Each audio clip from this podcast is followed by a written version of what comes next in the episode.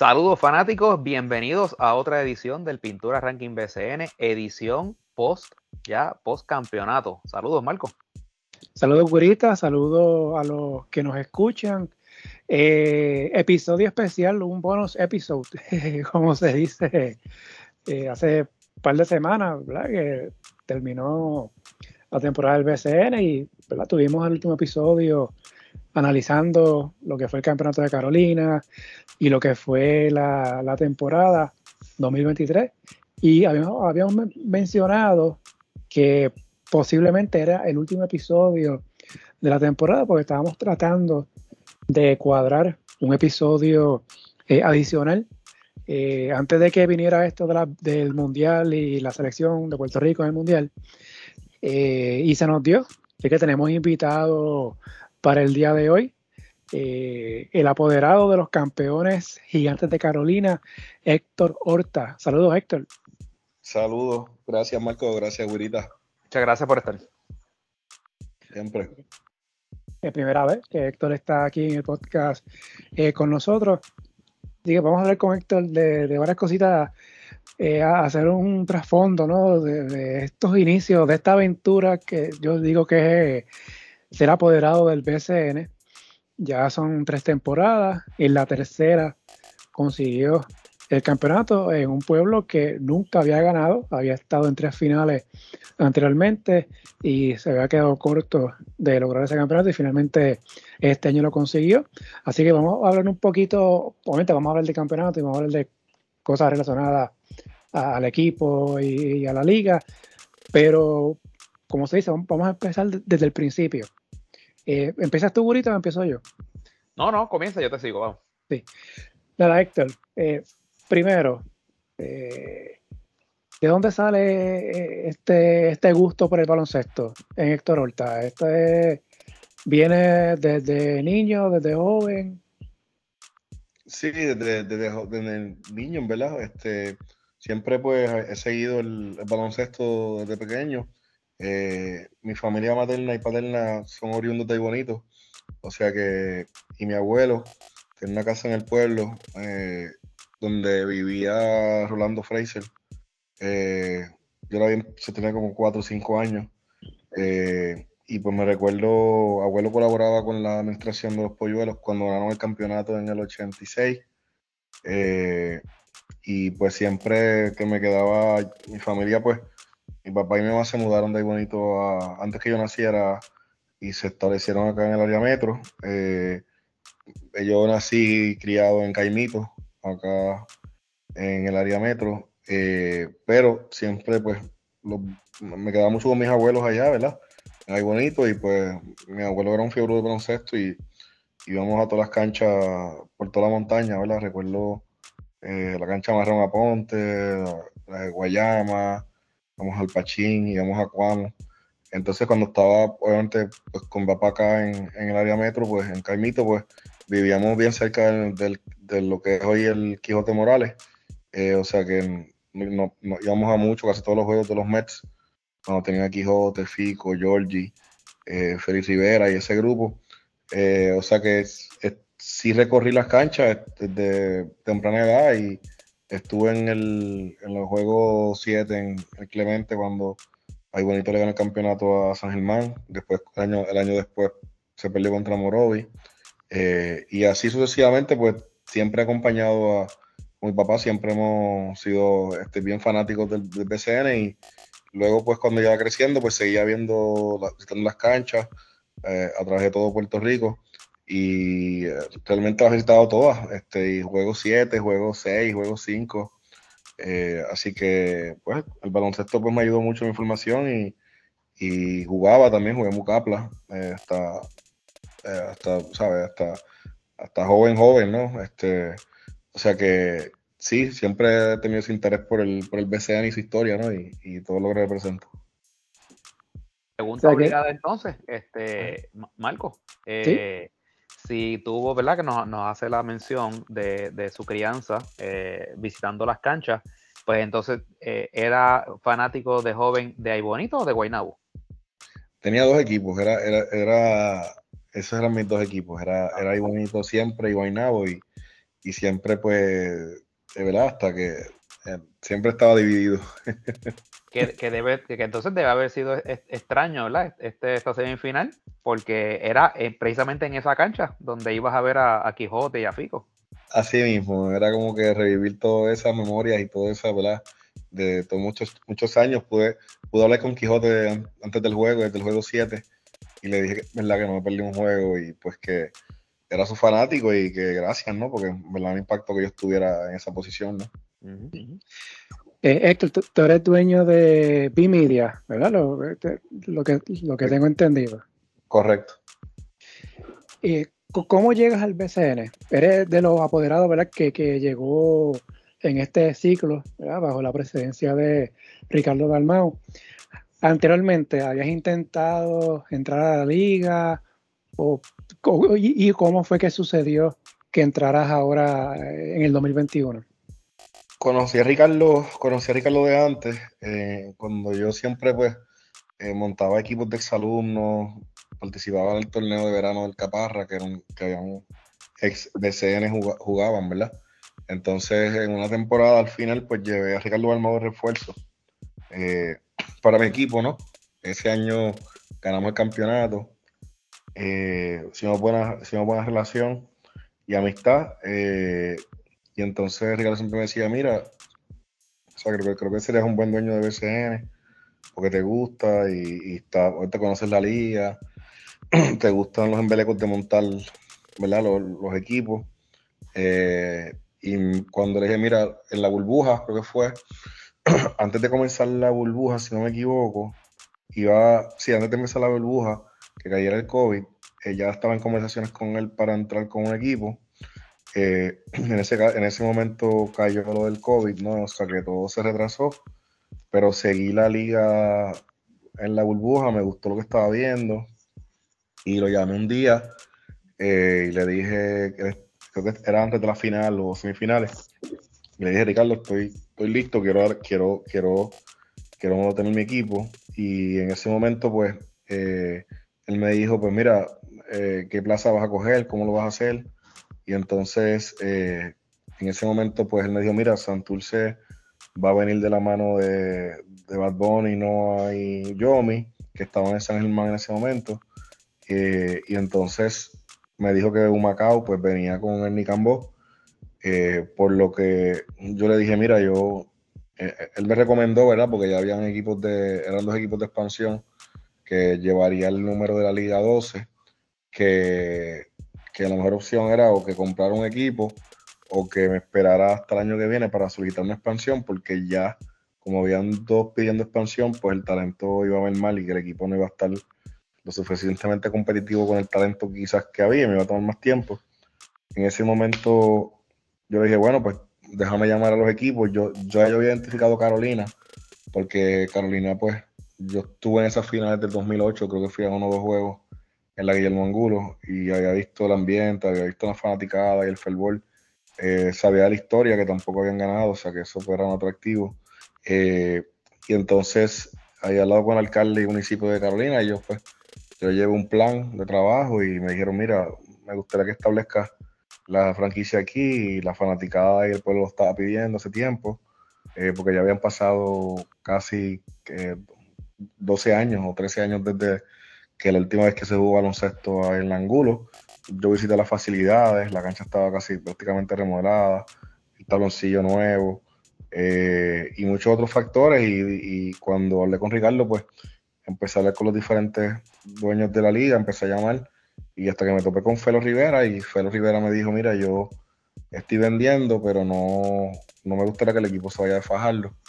En ese momento yo le dije, mira, yo tengo un compromiso, yo, quiero llevar el, equipo a Carolina porque pues, soy, vivo más cerca, estoy, estoy más en el área eh, que llegar a fajarlo. Entonces él me dijo, mira, si, si no aparece, tiene usando con dos personas, con dos grupos, si no se da la venta, yo necesito vender. En ese momento la esposa de Felo estaba, tenía un proceso de cáncer, o sea que estaba en tratamiento y todo eso, y así hoy día está bien. Eh, y en ese momento, pues él me dijo, mira, este, mantengo tu número y, y, ya. Entonces yo pues pensé que ya había llamado a otros equipos, no, no había nada en venta. O sea que yo pensé, mira, ya lo más seguro va a ser expansión para el año 2022. Pero entonces en, casi un mes de empezar la temporada, Felo me llamó y me dijo que si estaba todavía interesado, que las ventas con, los grupos de Fajardo se habían caído, pero que él necesitaba vender el equipo y que él entendía que pues, que si tenía que llevármelo, me lo llevara, eh, que lo entendía. Y en ese momento nos unimos y cerramos la transacción. Y ahí es que nacen los gigantes de Carolina unos gigantes que les tengo sentimientos encontrados ahí porque este Carolina eh, son los criollos de Caguas originales, unidos con los, con los piratas de, de quebradillas originales. Correcto. Fue aquella fusión que se dio del 2008 al 2009, volvió a Quebradilla, Quebradilla estuvo fuera cuatro años, entonces, eh, ahí vinieron, compraron a Cagua y fusionaron a Cagua eh, Quebradillas para revivir a los piratas. Eventualmente ese equipo se mudó a Manatí. Luego entonces brincó a Fajardo y entonces ahora es Carolina. Así que pues hay, un poquito ahí, eh, ¿verdad? No, compara con, por ejemplo, la NBA cuando los equipos se mudan. Eh, pero podemos decir que hay, un cantito ahí de, de Cagua eh, en estos gigantes de, Carolina. Cuando ya tienes el equipo y vienes de, Fajardo, te llevas el equipo a Carolina, ¿cuáles eran tus expectativas? Eh, sabemos que el equipo, el pueblo no había ganado campeonato a esa fecha, e-, esa era la meta y, si, esa era la meta, ¿en cuánto tiempo lo tenías planificado? Sí, la, meta en todo momento era el campeonato, ¿verdad? Era traer el primer campeonato al pueblo de Carolina. Eh, esa, esa, era la motivación. Eh, yo te diría que el plan era cinco años. Pensaba que el primer, primer año, pues, se me iba a decir difícil la clasificación, pues en ese momento cuando yo entré y me aprobaron, fue meramente un mes de empezar la temporada. Yo no tuve draft, no tuve agencia libre, o sea, que era lo que estaba cogiendo, lo que, lo que tenía. Eh, entonces, este, cuando pasó, dije, pues el primer año, pues me imagino que no entraré, el segundo, pues posiblemente tampoco, pensaba que entraba en el tercero a los playoffs y ponle dos años de experiencia y pues hopefully para un quinto podía lograr el campeonato, pero obviamente pues ese, ese, era el plan. O sea, total de estar ya en los playoffs en el tercero. Eh, pero sabía que iba a ser difícil, ¿no? Eh, pero ese era mi plan. O sea que estabas claro que eh, esto iba a ser un proceso, ¿verdad? No, es como que... Sí, sí, no, no, estaba, estaba claro que iba a ser un proceso y este, obviamente que iba a haber un proceso de adaptación y de aprendizaje, ¿no? Y que el primer año iba a ser un año duro, ¿verdad? Este, y que eventualmente lo fue. Recordamos que Carolina ganó los primeros dos juegos e, esa temporada y todo el mundo pensó como, espérate, Carolina 2 y 0 eh, temprano, pero, ¿verdad? pero luego de ahí pues, el equipo pues cayó en una racha de derrota y eventualmente, eventualmente terminó con 7 y 25. Sé, que aparece en la página 6 y 25, pero ah, hubo un juego aquel con Bayamón eh, que se lo dieron a favor de Carolina. Nunca entendí por qué, pero pero nada, la cosa de Carolina pues terminó con uno de los peores récords de la liga. Sí, era, complicado porque no, era un roster que, no, estaba adquiriendo un equipo contendor, ¿me entiendes? Exacto. esa es la diferencia. Sí, no, no fue como el caso de Arecibo, el caso de Fabián y Anuel, cuando entraron precisamente ese mismo año, 2021. Correcto. Eh, pues, ese equipo ya estaba montado. Lo mismo con Yadier, cuando entró en el 2020, que aunque ya estaba en el equipo de manera minoritaria, pero cuando ya se convierte en el apoderado eh, oficial del equipo, ya eh, el, carro ya estaba, era cuestión de guiarlo. acá pues distinto, pues casi casi empezar desde cero. Eh, tiene uno de los peores récords de la liga, hacen, hacen cambios para el sorteo de 2022 que fue quizás ha sido uno de los mejores sorteos en tiempos recientes y tiran los primeros dos turnos del sorteo. Me imagino que cuando recibiste la noticia de que Tremont Waters y George Condit dijeron que sí, que iban a jugar, le hizo el trabajo más fácil a ustedes a la hora de escoger esa, esas primeras dos selecciones? Bueno, eh, eh, nosotros lo buscamos, básicamente. Yo lo busqué porque no. O sea, ellos no se iban a notar. O sea, ellos no conocían. Tremont Waters no conocía ni que era el BCN.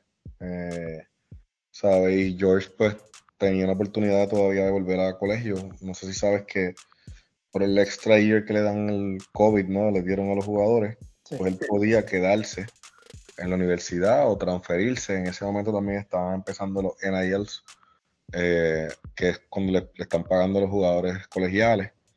O sea que, nada, un proceso que, tuve que tener con ellos dos.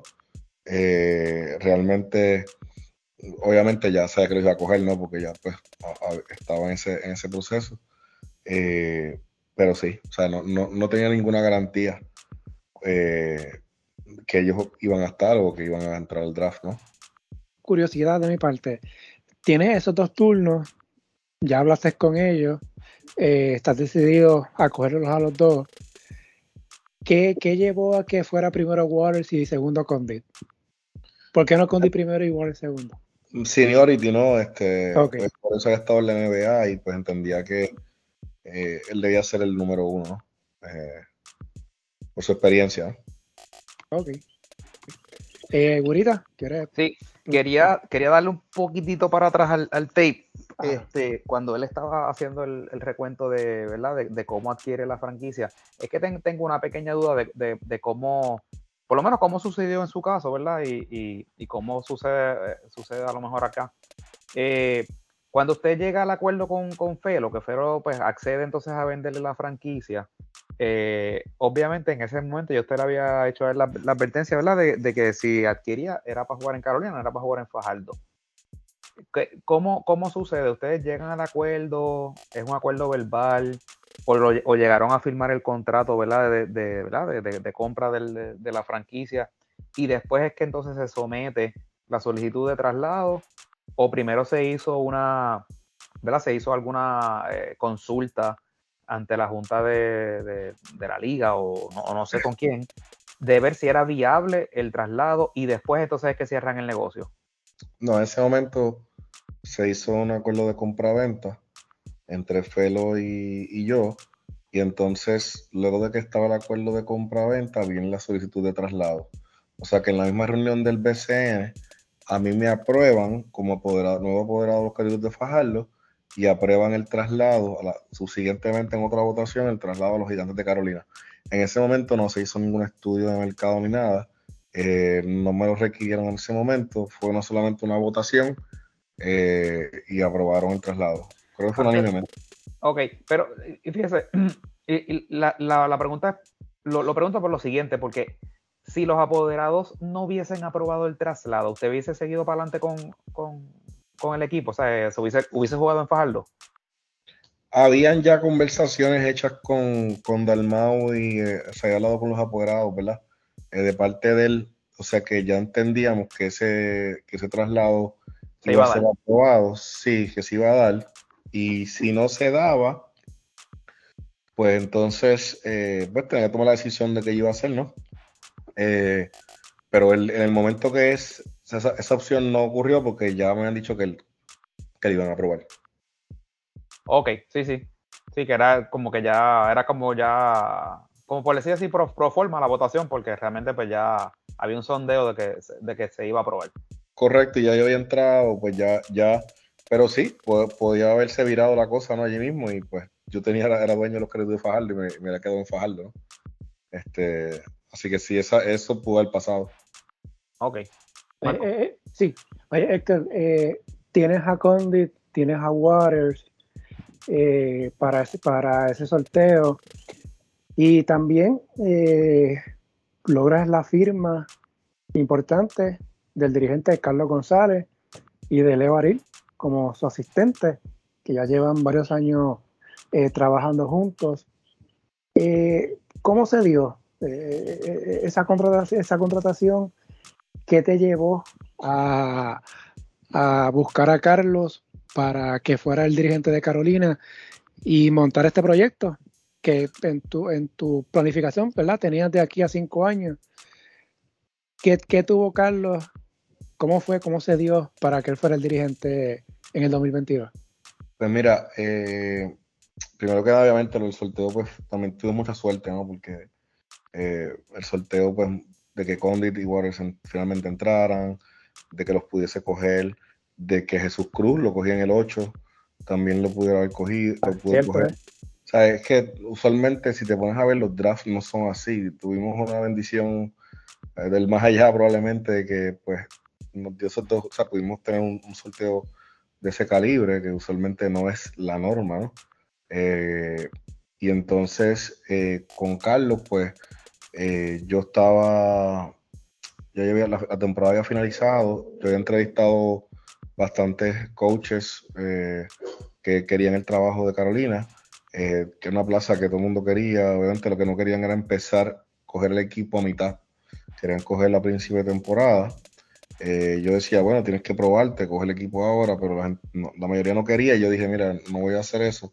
Ahí fue que Felo se, se, ofreció para, terminar la temporada. Eh, yo me dio la oportunidad de entrevistar a muchos coaches, a hacer el proceso pues bien durante la medida que ya yo iba jugando, ya se iba acercando la fecha de terminar la temporada, ya yo sabía que quería tener un coach rápido una vez acabara la temporada. En ese momento ya tenía mis candidatos, yo entrevisté a más de 10 personas, recibí más de 40, 50 nombres que, querían coachar el equipo. Eh, y en ese momento el agente de Carlos González eh, se me, llamó. Eh, ellos estaban creo que la serie estaba 2 a 2 o 3 a 2, no recuerdo, yo estaba jugando contra Recibo. Entonces él me dijo, mira, tengo una persona que está interesada en el trabajo, ya tienes coach. Y yo dije, eh, tengo mis candidatos, ya estoy en los últimos dos, debo tener un coach en los próximos días.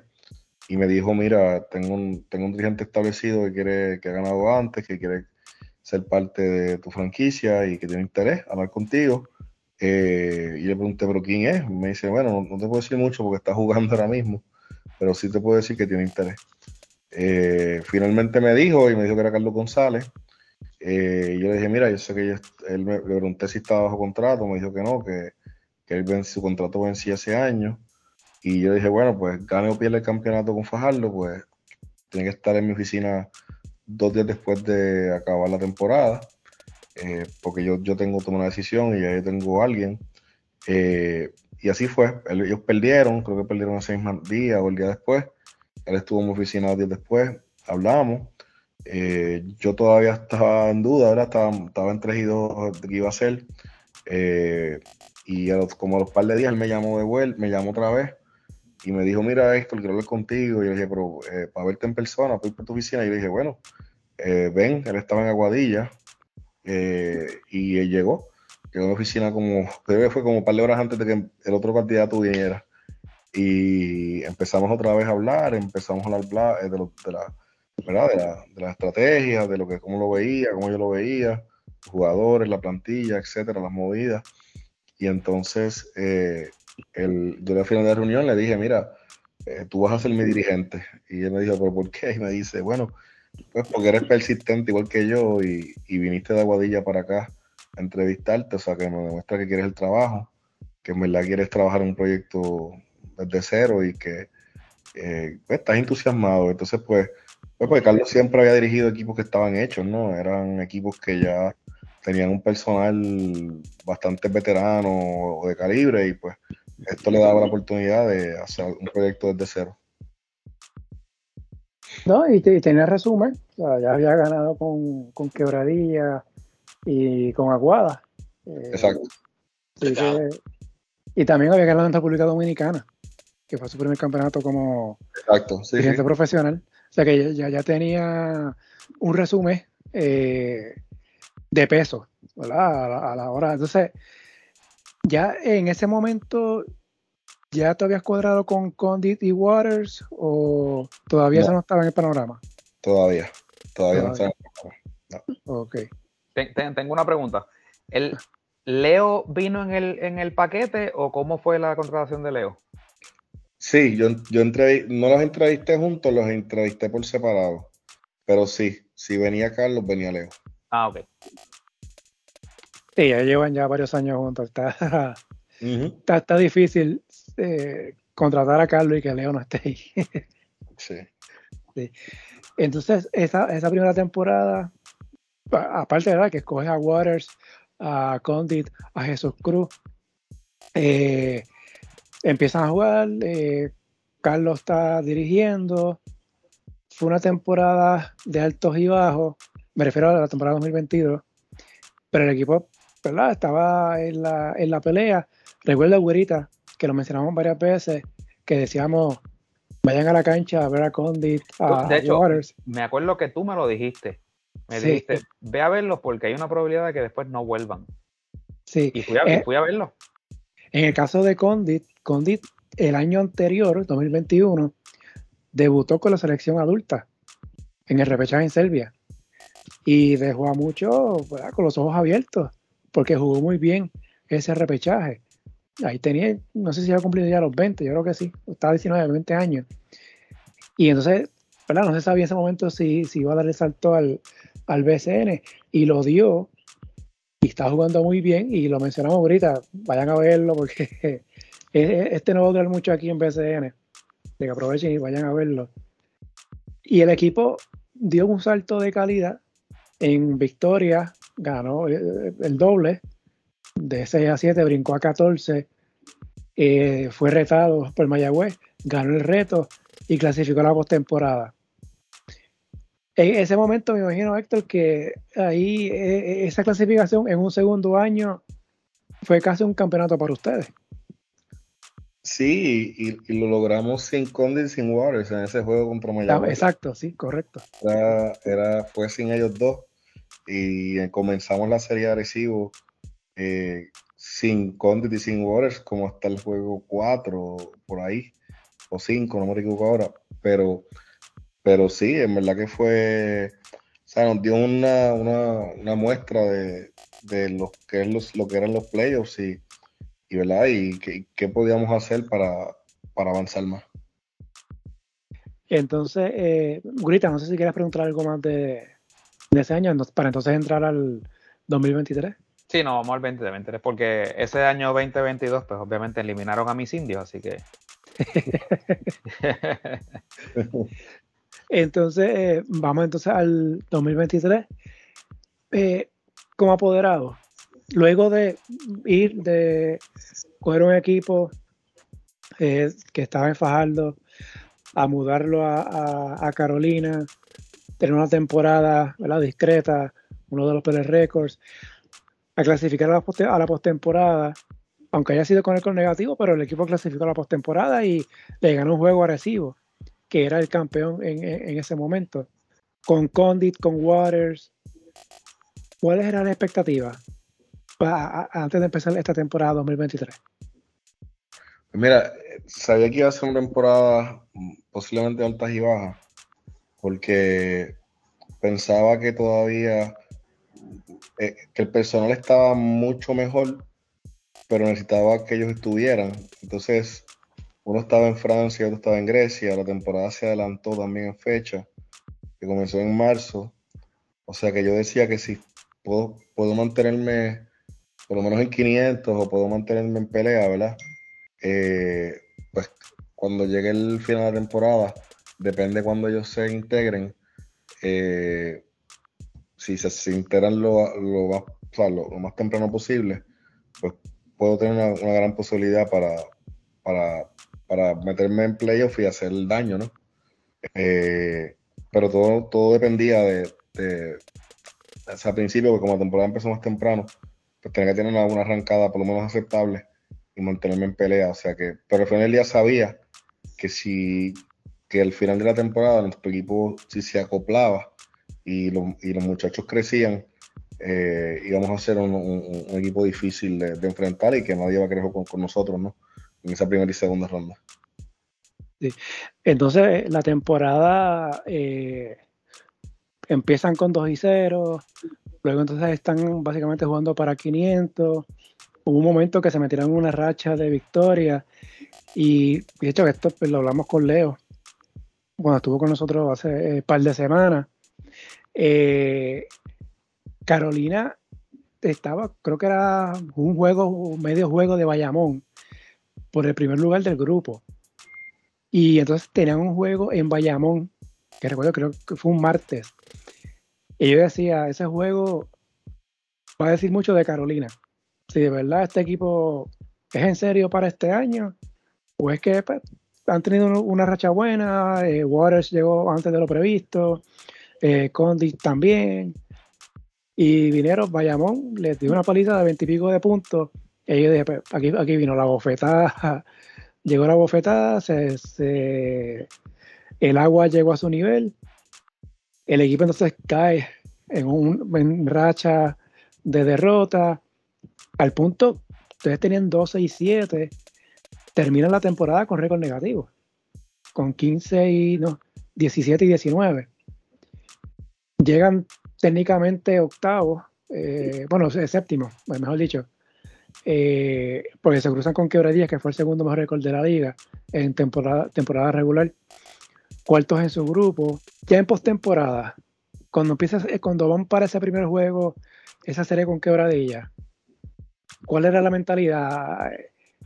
Se pensaba, ok, podemos ganar, pues podemos hacer una buena corrida en esta serie en, la postemporada. Sí, no, definitivo. Sabíamos que podíamos ganar, este, eh, lo habíamos ganado ya quebradillas en casa. Eh, cuando no teníamos ni a Conde ni a Scott, sabes que sabíamos que este equipo era un equipo diferente. Eh, y sí, estábamos confiados de que, de que teníamos un buen macheo y, que, que era posible la victoria. Sabes que, que en todo momento, en todo momento estábamos estamos convencidos que podemos sacar ese, que podía sacar esa serie. También, también el tema es que es un poco engañoso quizás el récord negativo que, que, terminamos, porque en un momento dado nosotros tuvimos un juego bien importante que fue el juego de, en San Germán. En San Germán, ese juego que J.D. Fernández se escondió detrás de la, en la línea de outside. ah, eh, sí, me acuerdo ese juego, si nosotros ganábamos ese juego, nosotros estábamos, creo que era un juego de Guaynabo, casi empate con ellos, para la segunda posición. Ese, juego, pues, no, nos, nos alejó. Y entonces, eh, con yo con, Carlos le dije, mira, yo entiendo que, que debemos este llegar el llegar este sabe que ese macheo con quebradilla ya el esfuerzo que vamos a tener que hacer para llegar segundo y llegar a esos playoffs que son bien atropellados, yo pienso que, debemos, o sea, no es que vamos a jugar para perder, pero vamos a descansar a los muchachos que están jugando, que han jugado minutos. Eh, venía de jugar, ¿verdad? En Francia. Eh, Condit venía de jugar en Grecia. Y Condit también tenía un campamento que tenía que ir a Portland. Y eso yo lo sabía ya también. Y dije, Carlos, va a ser cuesta arriba, había un back to, habían como dos back to back envueltos. Y en ese momento pues, vimos la vuelta de que Quebradillas llegara primero y dijimos, mira, entendemos que, podemos marchar con ellos bien. Así que, o sea, que lo que te quiero decir es que los últimos juegos que se perdieron, pues, el equipo no, completo nunca estuvo, ¿entiendes?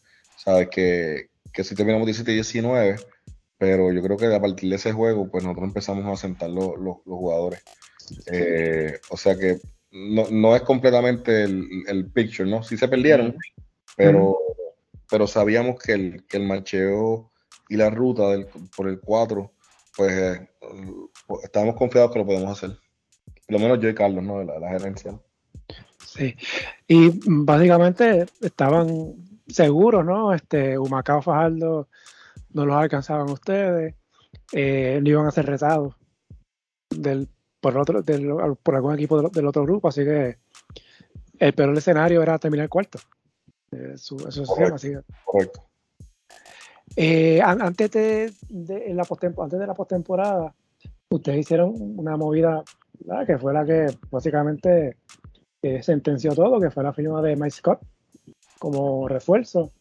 una temporada que es marcada por el nivel de los importados, sobre todo los jugadores que estuvieron establecidos en la NBA, de Marcus Cousins, Brandon Knight, Hassan Whiteside, Payton, eh, eh, Greg Monroe, aunque no tuvo un juego, se lesionó con Manatí.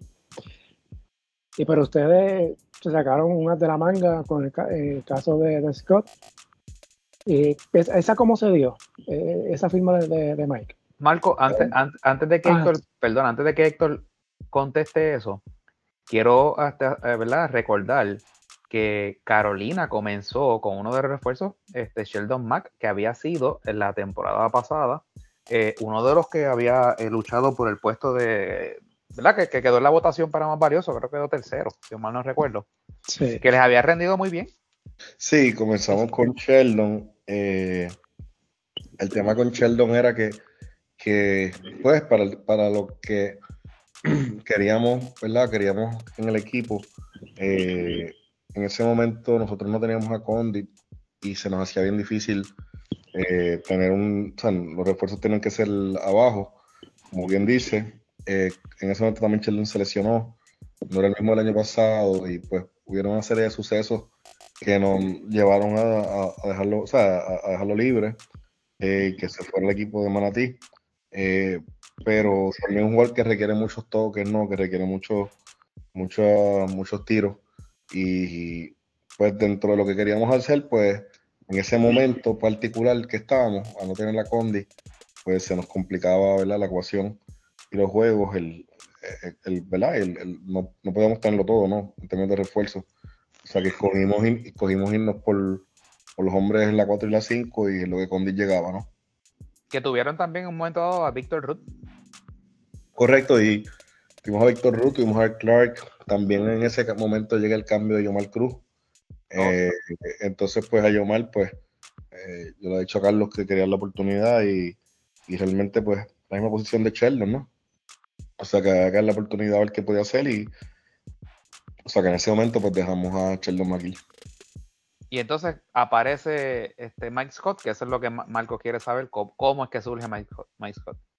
Mike Scott surge el año pasado, ya he hablado con los agentes de él y estaba interesado en él, pero él estaba lesionado o no se pudo este, rehabilitar completamente en la lesión que tenía.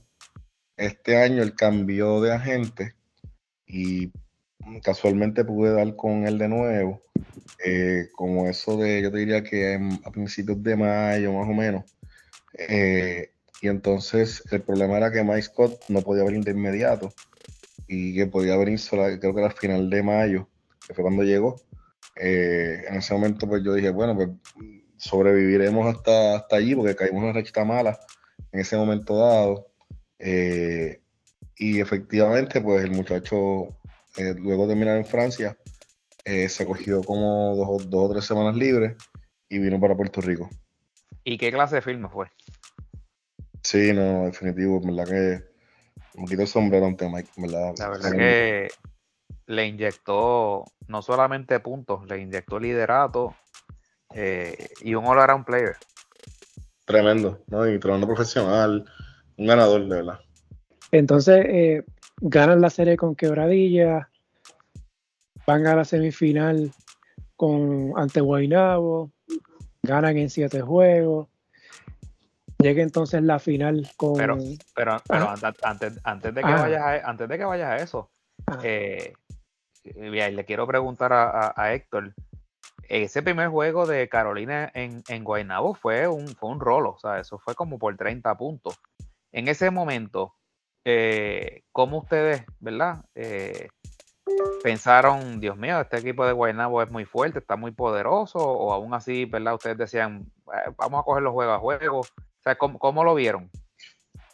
No, lo vimos juego a juego porque nosotros, este, no tuvimos descanso, creo que lo que tuvimos de descanso fue un día para entrar en esa serie y ellos estaban descansados, habían, despachado agresivo en cuatro eh, ya días antes.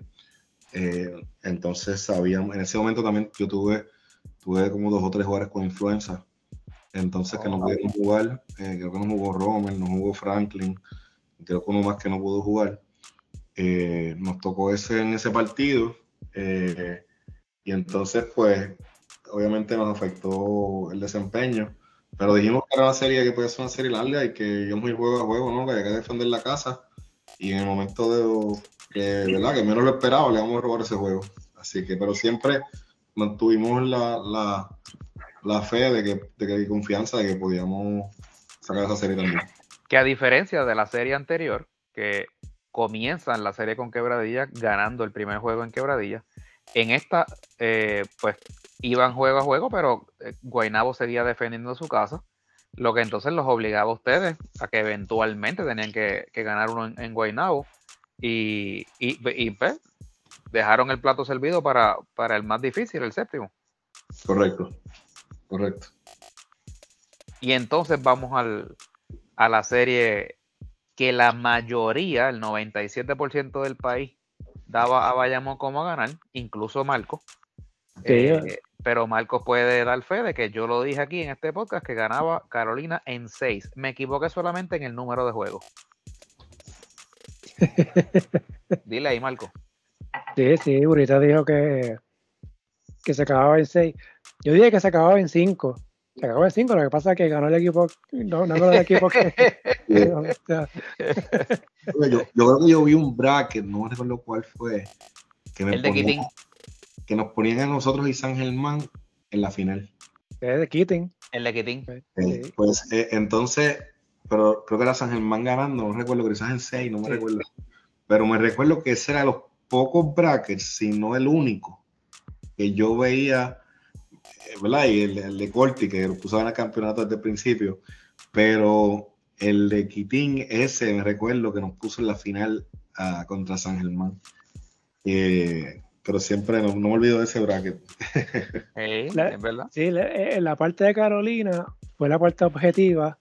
La parte de San Germán fue un poquito subjetiva. este, pero sí, puso a, de hecho, puso a Carolina ganando la serie con, con quebradilla. Desde el saque. Desde el saque. sin haber empezado nada, en un solo juego. Exacto. Yo creo que Kitin vio el juego de San Germán y Carolina, allá en San Germán. sí, seguro. Bueno, él no, se pierde uno, así que. Sí. Pero eh, Héctor, eh, obviamente, ¿verdad? cuando uno es apoderado, pues obviamente pues uno no es, no es ¿verdad? Uno no es objetivo. Eh, siendo honesto, antes de entrar a la serie con Quebradillas o antes de entrar a la serie con Guaynabo o antes de comenzar la serie con Bayamón, eh, aparte de, la, ¿verdad? de uno ser fanático porque eres el dueño y demás, eh, ¿en algún momento pensaste, caramba, esta, esta sí está dura o, pues vamos a ver qué podemos hacer? Este, o siempre tenían, sabías como que dentro de ti como que decías, no, nosotros vamos a ganar este campeonato pensaba que la serie de Guaynabo, el que ganara ese juego, iba a ser el campeón. Ok. Eh, ¿Por qué? Porque ya yo venía de una serie con quebradillas fuerte. Venía una serie fuerte con Guaynabo. Y estaba viendo los juegos de Bayamón y Bayamón le dio trabajo a ganarse los indios. Inclusive creo, que hubieron, todos los juegos fueron bien cerrados y un juego en Bayamón cuestionable eh, que fue con una jugada, ¿verdad? Media rara que la, de, la de Jordi. Y después, si no me recuerdo, después creo que, eh, ¿verdad? Pasó otra cosa más. O sea, que esa serie fue como complicada. Y, y después cuando jugaron contra, ellos le ganan a Mayagüez y van contra San Germán. San Germán nunca estuvo completo. Y también les dio un poco de trabajo el ganarle hacia San Germán. Y eso yo creo que cuando yo, o sea, no, le quito mérito, ¿verdad? Ellos son los campeones y, un equipo súper experimentado. Eh, pero cuando vi esa, esa serie, pues siempre decía que, que tenemos un gran chance de ganar porque los dos equipos con los que nos hemos jugado nos han preparado. Eh, inclusive si yo perdía contra Guaynabo ese juego, pensaba que Guaynabo tenía una gran posibilidad de ganarse, con el campeonato. Eh, o sea que sí pensaba, lo que estaba viendo al otro lado, de que había una buena oportunidad. Sí, y, por último, antes de terminar con la serie de Guaynabo. ¿Qué fue lo que tuviste? Eh, tuviste que, iba a ganar, ¿no? Era mejor lo mismo. ¿Perdón? Que imagino que fue lo mismo que tuviste en la serie, ¿no? Sí, sí, sí, sí, sí. Este, y, le voy a decir ya mito por qué. Pero antes de, terminar con la de Guaynabo, eh, se lesiona de Marcos Cosis en el empezando el sexto juego en Carolina que obviamente pues es un factor e, e, enorme porque básicamente todo corría a través de, de de Cousins. Eh, y ahí yo creo que todo el mundo pues dijo en ese séptimo juego, pues mira, pues tienen break, tú sabes. Porque el game plan, el, game plan cambia, obviamente, cuando, cuando Cousins no está. Sí, a la misma vez, eh, Cousins es un sistema aparte, o solo, ¿verdad? Ofensivo. Pero en defensa, Cousins estaba, no, era el más efectivo. Entonces, no sé, se, estaba como que se desgastaba, ¿no? Ajá. Entonces, mientras más se extendiera la serie, pues yo decía que más probabilidades teníamos porque él en algún momento él podía ceder, ¿me entiendes? Eh, debido al, uso y, el, el pace del juego, ¿no? Este, así que, pero nada, y finalmente, digo, ¿verdad? se lesionó, pero entró Timothy Suárez, que en verdad también hizo tremendo trabajo, ¿sabes? No, no, no le quito nada. Y además venía fresco, ¿no? Había jugado en toda la serie, obviamente no estaba acoplado tanto al equipo porque había dejado de jugar, pero sí estaba practicando con ellos, o sea que, o era como que salió, salió uno, pero entró otro, ¿entiendes? Sí. O sea que eso a mí no me, que cosas no estuvieran, no era algo como que ah, ya ganamos, ¿entiendes? No, no.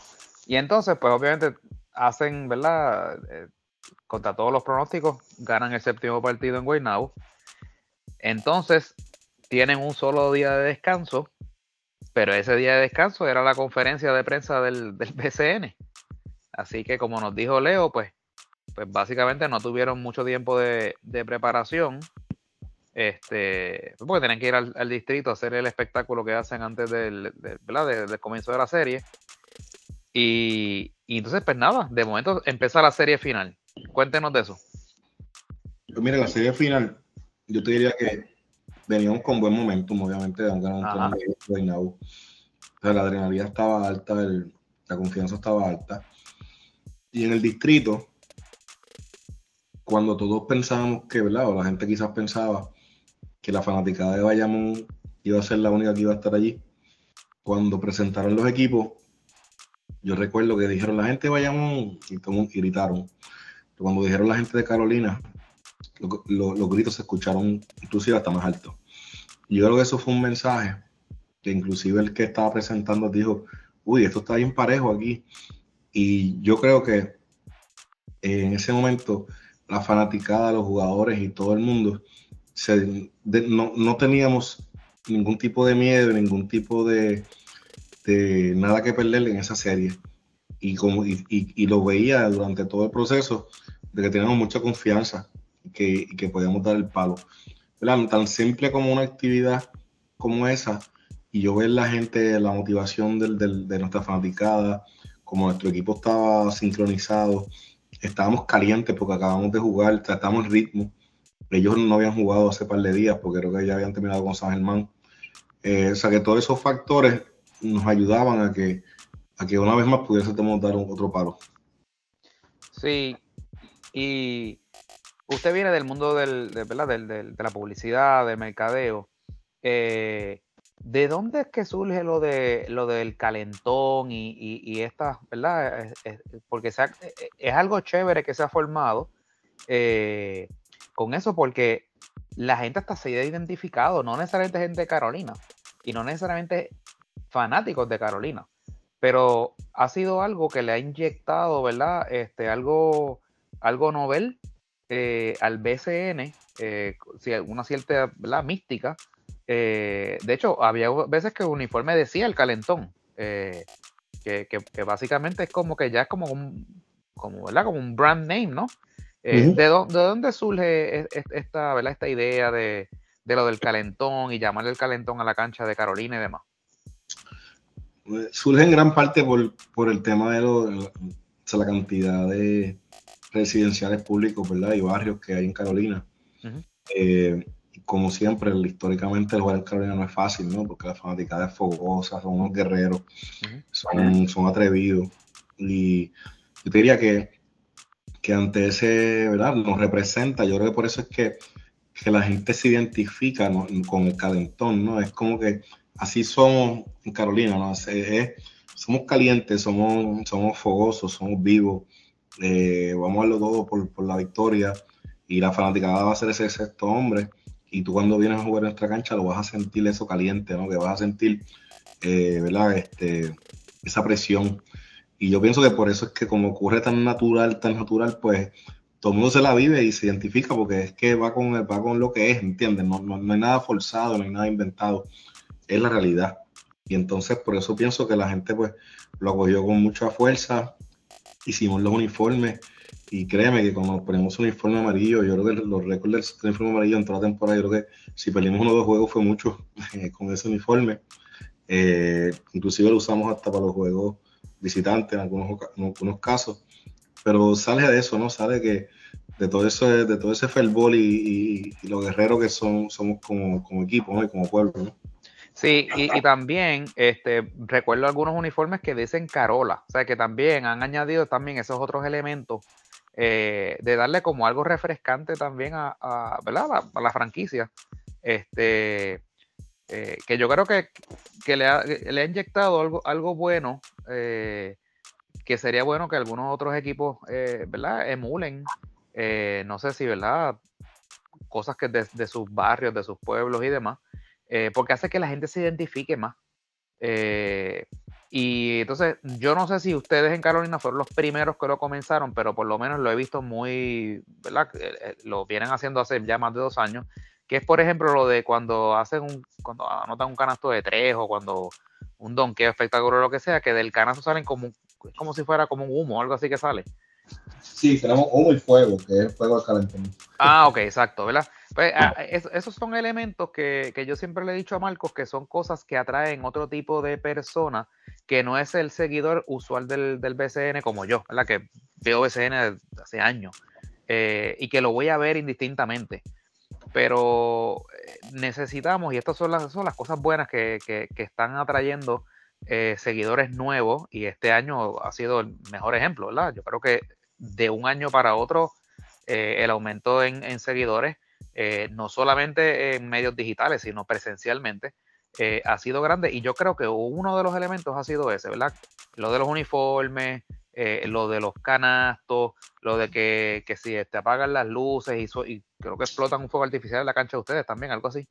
Este, o sea, esa, esas son las cositas que, que, yo veo que tienen que empezar los demás este, eh, equipos a crear más un, un, ambiente de no solamente baloncesto, tienen que añadirle también ese elemento del espectáculo. Eh, yo recuerdo haber ido a un juego de la NBA hace unos cuantos años eh, y literalmente era un show, eh, no era solamente un juego, era un show, incluso en los tiempos pedidos. Había que si, eh, que además de las bailarinas, que si concursos y demás cosas, y eso hace que es más ameno. El, el, vale más la pena ir a, ir a la cancha porque no vas solamente a ver un juego, hay algo más que te están este, ofreciendo. Todo el mundo donde yo, donde quiera que voy, todavía, a donde quiera que voy es, aquí hay calentón, somos el calentón, esto es un calentón. Eh, por eso, porque ya, ya ustedes han creado ese branding que, que ¿sabes? Ya, ya se van a identificar con eso.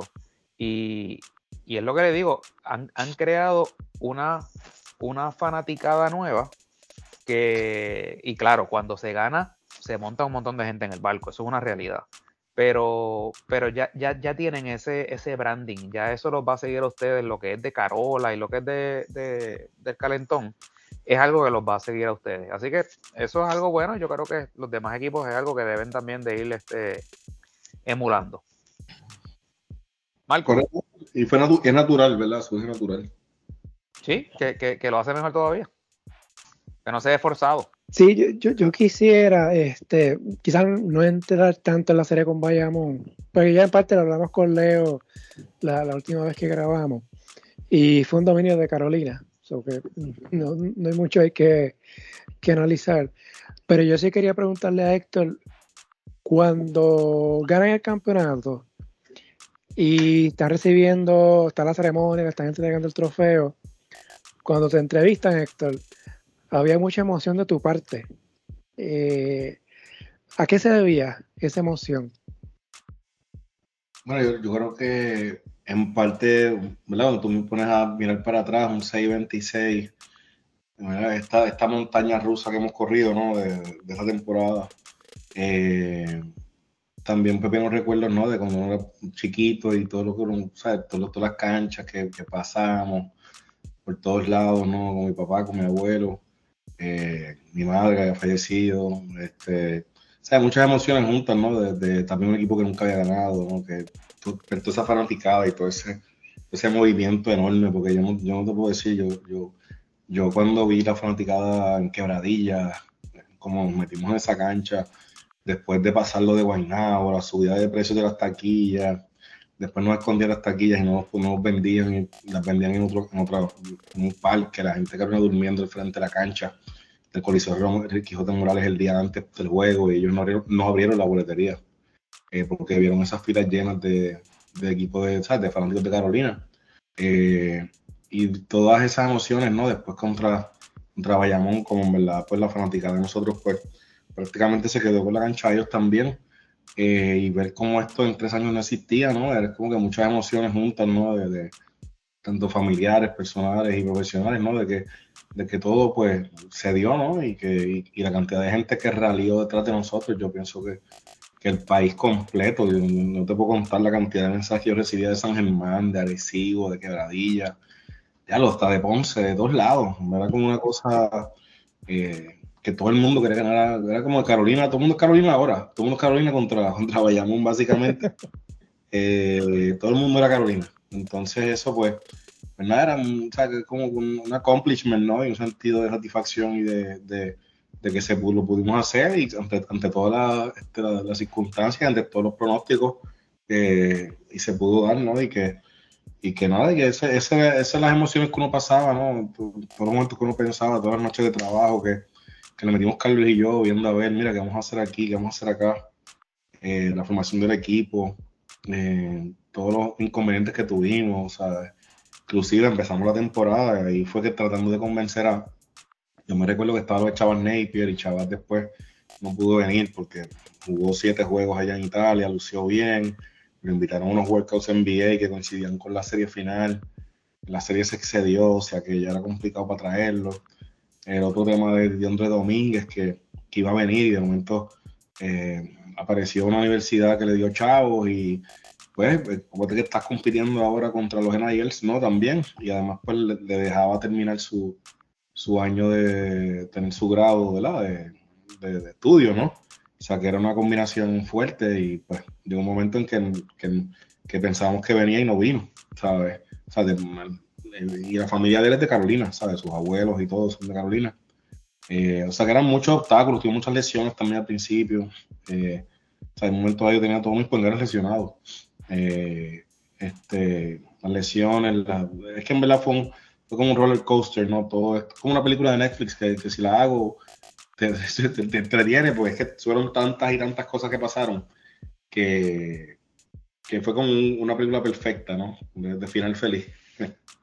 Sí, y, y, en los pasados, perdona Marco, y en los pasados dos años, el under, ¿cómo era? la Cenicienta había llegado, pero no lo había logrado. Este año lo lograron. Correcto, correcto. Que eso pues lo, lo, hace mejor. Lo hace mejor, lo hace mejor, no, y la pues son tantas cosas que uno piensa que, en ese momento es que, como que diablo, estamos aquí, ¿me entiendes? Después de tanto. Este, no, y, y, en el caso de, para la liga eh, es buenísimo. Porque entonces no ganan lo mismo de siempre. Y el ejemplo de Carolina demuestra de que, mira, sí, a veces hay factor suerte, pero si mueves la ficha, mueves las piezas, se te puede dar. Correcto. sí, no, es fácil. Yo me decía, de yo, yo no recuerdo que, que, terminó, esa noche y dije, lo que difícil es, mano, ganar esta cuestión. ¿Sabes? Que, que es un, hay que seguir, hay altas, hay altas y bajas y tienes que seguir ahí, ¿verdad? Luchando y luchando, Y que, las cosas pues tengan un elemento de suerte que sí es importante, ¿no? Este, pero que hacer las cosas bien, ¿me entiendes? Eh, van casi tres semanas y quizás sea un poquito temprano. Ay, lo del eh, draft, recuerdo también lo del draft al principio. Ajá, Que eso también fue otra cosa, que no dejaron que Thompson se registrara. Eh, nada, era como que es una película. Oye, ¿verdad? Si, entonces, si, si, hubiese tirado ese draft, no me quiero imaginar que. Pues, pero quizás quizás no llegaba. Eh, no llegaba Rommel, porque Rommel fue mi cuarto pick y yo pienso que Rommel tiene, mucho potencial. Este, o sea, las cosas pudieron haber cambiado, ¿me entiendes? No, no, eh, es como que las piezas del rompecabezas se van dando, ¿no? No, o, quizás escogías a Thompson y él no llegaba. O se tenía que ir a Summer League o algo así, o día al final, o sea que o no llegaba o algo pasaba. Y, o sea, son muchos factores, ¿no? Jesús Cruz no jugaba, quizás, ¿me entiendes? O no, no tiene la oportunidad que tuvo. Héctor, y, si, y si ganar un campeonato es difícil, repetirlo es más difícil. A, eso me daré cuenta ahora. yo creo, ¿verdad, Marco? ¿O tú ibas a preguntar algo más del.? No, sí, yo, quería preguntarle, porque sé que van casi tres semanas y quizás sea un poquito temprano para eso, pero ya estás planificando qué te gustaría hacer cuando empiece la temporada, eh, qué sé yo, eh, el banderín porque se habla que en Carolina, pues, ¿verdad? Este, están los banderines de subcampeonato. Ahora van a tener un banderín de campeonato. Ya están pensando en un diseño, ya están pensando cómo va a ser la sortija o, algo que, que, estés pensando hacer. Sí, sí, no, todo eso ya está, se está trabajando. Eh, el banderín de campeón, la sortija, eh, ya todo eso estamos, ya nos hemos reunido en par de ocasiones. Así que, pues, ya sabes, así, con paciencia. Y cuando venga la temporada, pues ahí se van a enterar de, de qué es lo que va a hacer el equipo. Y entonces, pues el equipo pues, la, ya hace su primera movida, que es extenderle el contrato a, Carlos y a, Leo, que es verdad que pues, todo empieza por ahí. Eh, todos los demás eh, jugadores, eh, o tienes alguno que sea gente libre. No, lo, único que, bueno, Bimbo se retira, que Filiberto todavía no ha hablado con él, pero había dicho que si ganaba, pues terminaba. Eh, sé que él está fuera de vacaciones con su esposa. Eh, todos los demás este, están firmados, o sea, no, tengo nadie, o están firmados o están todavía bajo nuevo ingreso. Y que, o sea, de eso. Ah, también, también tú eras otra baja, que yo creo que eso fue otra cosa el año pasado empezando, que fuera Adrián Ocasio que venía de Mayagüez en un cambio y, resulta que pues terminó yéndose con la, digo, ya, ya tiene ese acuerdo, ¿no? De irse con la selección 3x3, que yo no lo tuve el año pasado, eh, pero con Adrián pues he tenido mucha comunicación, incluso fue a los juegos, eh, nos ha ido a visitar. Eh, pero eso es otro jugador que al principio del año pasado, pues no contamos con él tampoco, ¿no? Eh, el otro jugador que tengo fuera, pues, es DeAndre Domínguez, que entendemos que ya se ha, hablado con la gente, he tenido buena relación con él y con la gente, y él estuvo pendiente de todos los playoffs, me escribía, mandaba, mandaba posteaba, eh, ponía los stories, este, que es la familia de Carolina, así que pues ha estado bien pendiente. Esperamos que él se nos une este año. Eh, y nada, seguir, ¿verdad? Fortaleciendo la plantilla, ¿no? Este, ese es el plan, ¿no? Para tratar de hacer ese, ese back to back, ¿no? Sí. también, ¿verdad? Pero hay que esperar, ¿verdad? ¿Qué pasa con George Conde? ¿Qué pasa con Tremont Waters? ¿Dónde van a jugar? El caso de Mike Scott ya firmó en Francia. Y sí, se extiende bastante.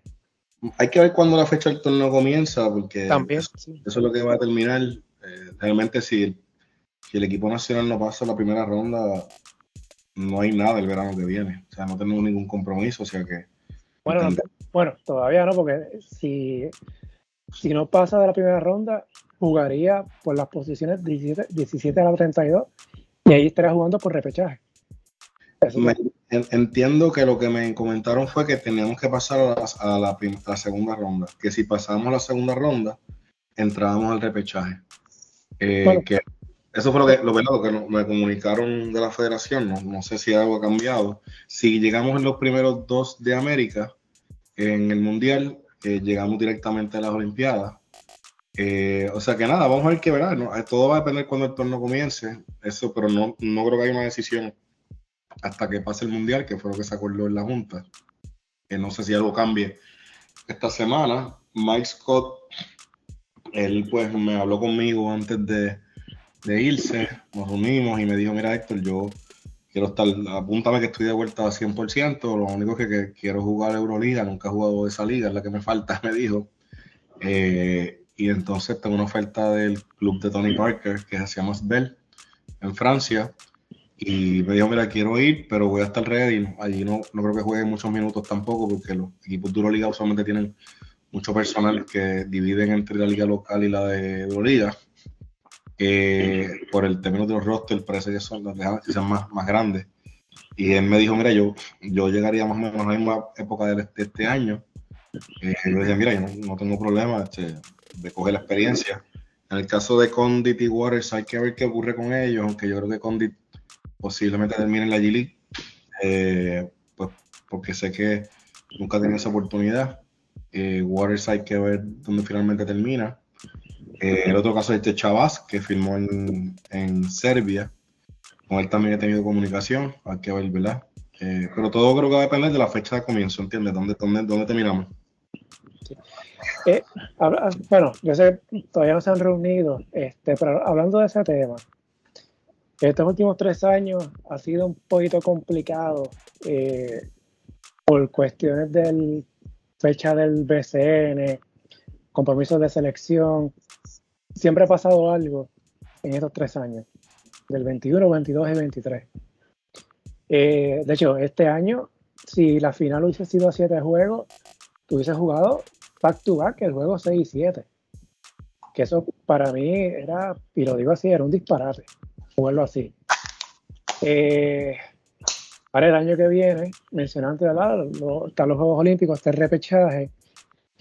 En el Mundial hay 19 plazas para repechaje. Y yo creo que, claro, ¿verdad? Hay que jugar y no hay rival fácil. Pero yo creo que Puerto Rico tiene opción real de coger una de esas plazas, el repechaje. Eh, el repechaje en la primera semana de julio claro, si se va a repechar, clasificar a los Juegos Olímpicos es bien complicado. Ya hemos visto las últimas cuatro eh, Olimpiadas. tienes, tienes, que ganar tu grupo, es complicado y son, sí, sí. como tres juegos nada más, es bien, difícil. Y va a haber europeos, como que solamente dos europeos clasifican a las Olimpiadas en el Mundial, así que van a haber equipos fuertes de Europa en los repechajes. Y las sedes las compran ellos también, o sea que también. También. Pero yo siempre digo, o sea, tú no puedes planificar, eh, tienes que tener un plan B. ¿verdad? Y si Puerto Rico va a repechaje, tienes que tener un plan B por si se da el palo y clasifican a la Olimpiada. Si eso pasa, eh, se complica el panorama en el sentido de que no, no, haces, ¿verdad? No, no, no, es justo, no hace sentido que, por ejemplo, Tremont Waters y Condit, si están en el repechaje, viren para Carolina para después irse a los Juegos Olímpicos. O sea, tendrá que irse de corrido desde preparación de repechaje hasta que termine los Juegos Olímpicos. Estamos hablando de eso es un mes y medio, básicamente. Así que aquí hay una de dos. O el BSN juega aún con en medio de Juegos Olímpicos y de repechaje, o tiene que terminar antes de repechaje. Habían hablado también en una reunión que si se iba a Juegos Olímpicos, que, los jugadores se pudiesen sustituir, ¿verdad? Eh, por, por refuerzo, uh que fueran llamados. Pero vuelvo, son opciones, ¿no? Eh, eh, hay que ver que, ¿verdad? Porque los, que, los equipos que se afectan son los, de los jugadores que llamaron, ¿no? Exacto. o sea que sí se habló de, de poder sustituirlos por el, ya sea por el repechaje o por lo menos por el por el tiempo que estén fuera. O sea que, mano, todo eso se va a dilucidar, ahora en el mundial, ¿no? Eso nos va a dar una perspectiva.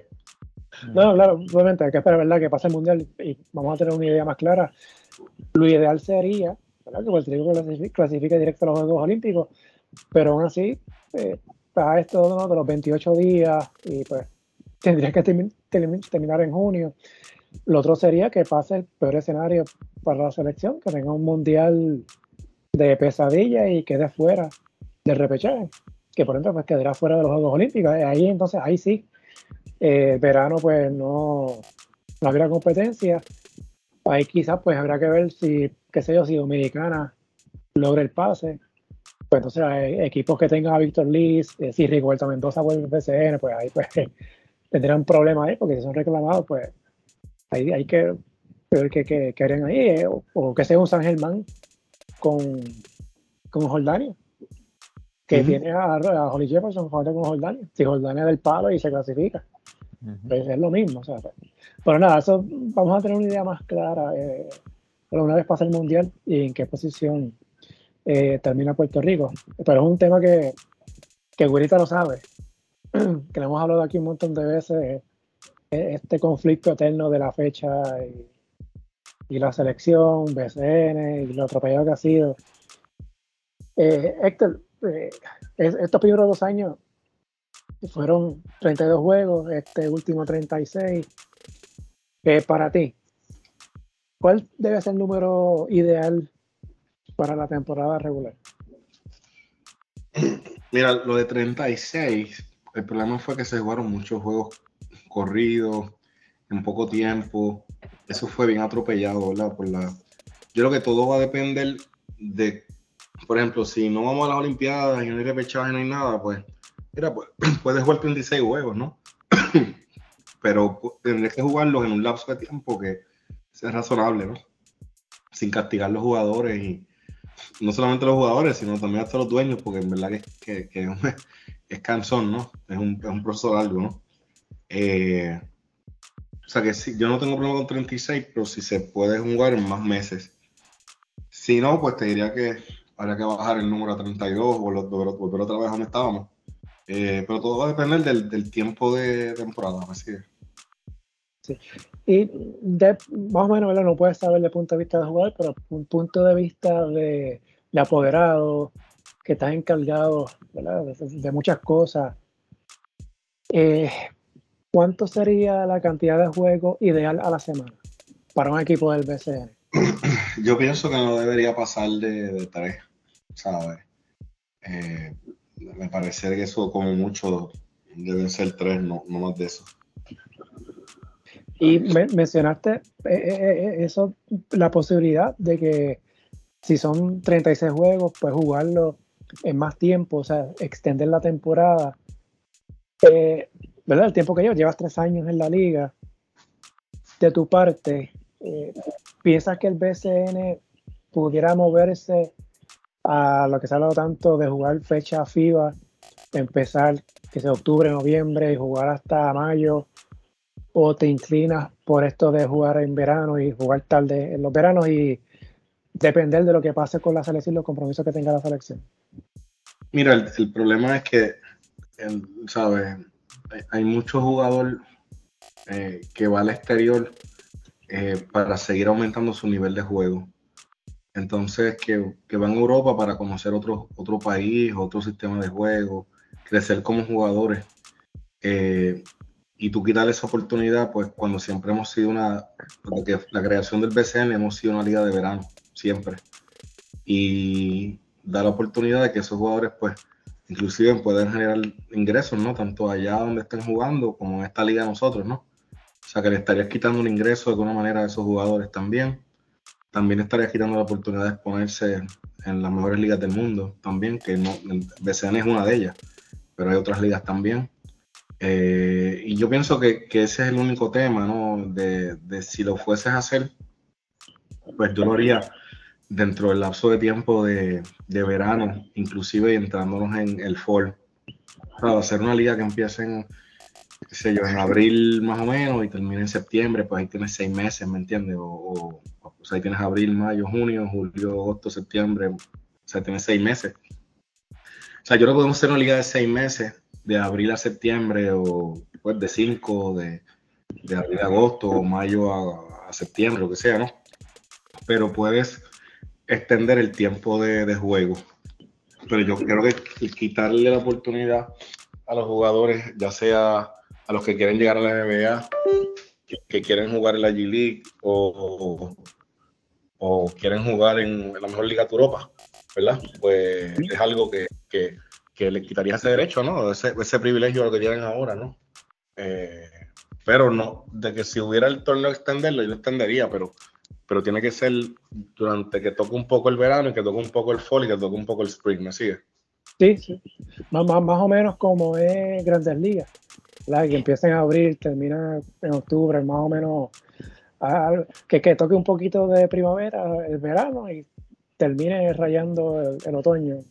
Correcto. Para mí e, esa, esa, es buena, una buena fecha porque también permite que todo el mundo pueda llegar, la mayoría de los jugadores pueden llegar y pues se puedan beneficiar de jugadores exteriores aquí, ¿me entiendes? La final son, son sus salarios y sus ingresos, ¿no?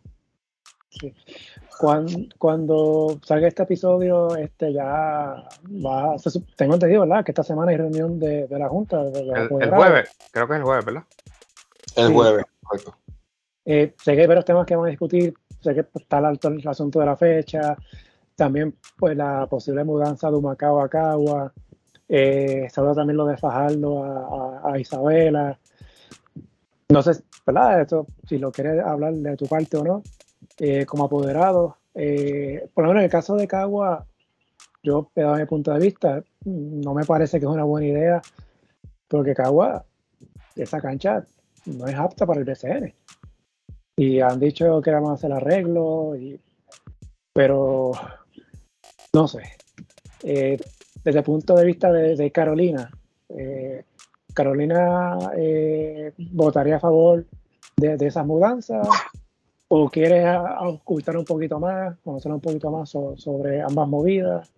Sí, yo creo que tienen más, más, información porque también lo último que me dijeron fue que Caguas no va a estar ready la cancha, yo no sé, hasta creo que hasta febrero o marzo. Eh, si no me equivoco, depende si todo va perfecto en la construcción o lo que están haciendo, no sé, ¿verdad? El cual es un, me parece un poco, ¿verdad? Este, o sea, que, no sé qué están, en verdad que desconozco no, bastante los detalles específicos.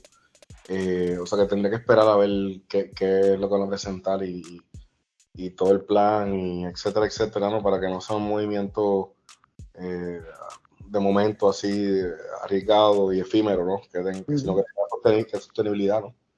Porque si no, pues otra vez a terminar mal. Y yo tengo una duda con relación a esa, esa posible mudanza, eh, porque lo que he escuchado del apoderado de, de, Humacao es que como que lo da por sentado ya, de que la mudanza va. Y entonces, pues yo me pregunto, porque yo le he dicho a Marcos, Marcos, pero es que ¿dónde van a jugar? Pues que yo sepa, Caguas no tiene cancha disponible. Y, pues no, sé, si es un.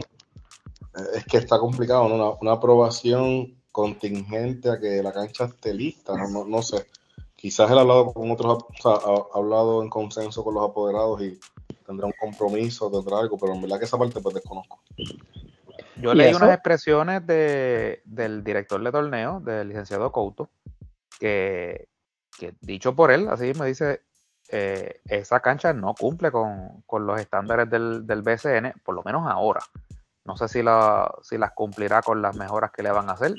Que no, puedo, que no puedo entender cuáles pueden ser esas mejoras que hagan cumplirlas en un futuro si no cumplen hoy. Eh, que no sea que le vayan a añadir 1500 butacas o algo así. Este, pero, no sé, porque yo en vez de, yo ese recinto nunca lo he visitado, pero Marcos sí.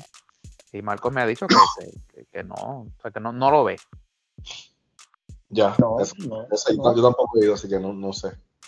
No, honestamente no. Y esto hay que agregarle, porque sí, vi lo de la fecha que es para el 18 de enero, pero ya para esa fecha se va a estar jugando voleibol. Y las criollas van a estar practicando en el Coliseo, ellas practican, prácticamente empiezan en noviembre. Ya. O sea, ¿qué, van a hacer entonces con Porque el está, el está planificando por su lado y, y Cagua, eh, o esa posible mudanza de Cagua, pero las criollas eh, eh, juegan en ese coliseo.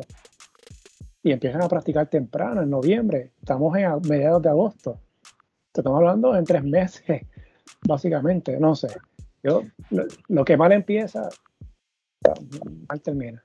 Sí, y, sin embargo, lo que hemos leído es que por otra parte, el Coliseo de Isabela, que sí está disponible, que sí está remozado, que se está, está incluso se está usando ahora para la para la eh, baloncesto femenino, eh, creo que hay un poco de resistencia con esa movida. Eh, leí que incluso que Quebradilla se, opone. Así que, pues, esa es la parte que no, que yo no logro entender. Cómo de Cagua se da como que casi por sentado de que la mudanza va, pero entonces la, la de Fajardo para, para Isabela, como que eh, está como que, eh, no sé, como que no parece como si no se fuera a dar.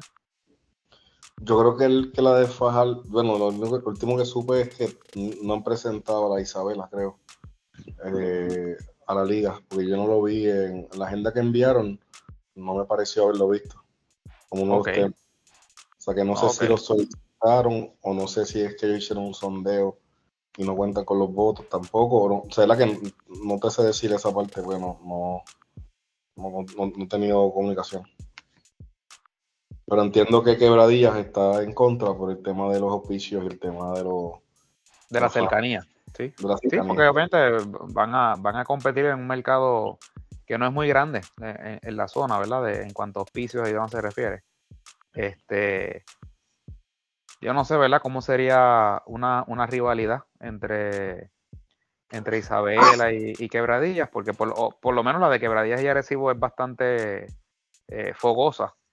Este, no sé si el que Isabela entrara, pues le añadiría, o ellos entienden que le quitaría, pues no sé el, tema ahí es que, obviamente, de lo que recordamos cuando éramos más jovencitos, ¿verdad? Pues sabíamos que eh, las rivalidades en esa área eran bien fuertes. El tema es que eso fue hace cuántos años, ¿no? También. Sí. Donde no había tanta, tanta emigración de la, o, esos pueblos vaciarse un poco, ¿no? En términos de digo, todo Puerto Rico, ¿no? No digo, no, digo solamente ellos, como la población ha mermado, ¿no? En, gran parte de Puerto Rico. Eh, o sea, habría que ver 20, cuando, no sé cuándo fue la última que Quebradillas y, y, Isabela estuvieron juntos, no, sé cuándo fue eso, no sé si fue hace más de 10 años, 12 años, eh, y ver cómo fue la, la, situación, ¿no? ¿qué, pasó? Lo que pasa es que no hace tanto porque hubo una mudanza a mitad de temporada de Humacao a Isabela. Lo que pasa es que el, equipo que llevaron, obviamente, pues no era un equipo ganador. Eh, el ganar lo, lo, ¿verdad? entusiasma. Y, lo vimos con, con eh, ¿cuál fue el equipo? Este, el que fue para Fajardo, el que quiere regresar a Isabela, este, Aguada. Eh, eh, que sabemos que, esa cancha de, de, Aguada no se vaciaba. Pero claro, el producto en cancha era bueno. Y, pues, tú sabes, eh, si el, producto que van a llevar a Isabela, que es un equipo que en el papel tiene unos nombres atractivos, eh, y, más que ustedes, ¿verdad? Lo, demostraron. Tú traes uno o dos buenos refuerzos y, redondeas esa plantilla y, pones ese, ese, equipo a ganar y la gente te va a ir a la cancha. O sea, este, y que no es una cancha muy grande, ¿sabes? No se necesita mucho para llenarla. Correcto. Así que nada, hay, que ver qué, van a presentar. Yo pienso que cualquier este, aprobación debe tomarse pronto, porque si no vas a tener, eh, ya tienes incertidumbre en el calendario, vas a tener incertidumbre en los equipos también que van a participar. O sea que, o sea, hay que, tienen que presentar sus casos, ¿no? Eh, yo quisiera aprovechar estos últimos minutos con, con Héctor acá, ¿verdad? Porque no todos los días, ahorita tenemos un apoderado eh, que está activo, ¿verdad? Eh, que esté ahora mismo en la liga. Héctor, ¿verdad? Ha sido parte, lo hablamos, ¿verdad? Entró en el 2021. Hemos visto cómo ha habido un cambio en la liga en estos años, desde Bayamón con sus transmisiones, lo que ha hecho Carolina que, se ha metido en, esa conversación de la transmisión de esos juegos, al igual que, que Santurce, eh, la entrada de, refuerzo, de, impacto, como lo vimos este año. Eh, el BCN como liga, como producto, ¿qué, le falta? ¿Qué, ¿Qué, más pudiera hacer para establecerse y ser una liga estable que quizás para la gente de a pie piensa que lo es, quizás, Héctor, tú me dirás si, si lo es, pero a la misma vez vemos cómo han salido apoderados en estos años recientes, las mudanzas, podrían darse dos mudanzas eh, este mismo año. Y eso me parece que no es muy saludable que digamos para una liga. eh, para la estabilidad de la liga, ¿qué le falta al BCN? Menos cambio y cambia de la franquicia. Eh, que como tú bien dicho, que, que sean franquicias que puedan ser estables, ¿no? Por sí solas. Eh, el tema de las transmisiones pienso que, se puede todavía seguir elevando el nivel y consistencia, ¿no?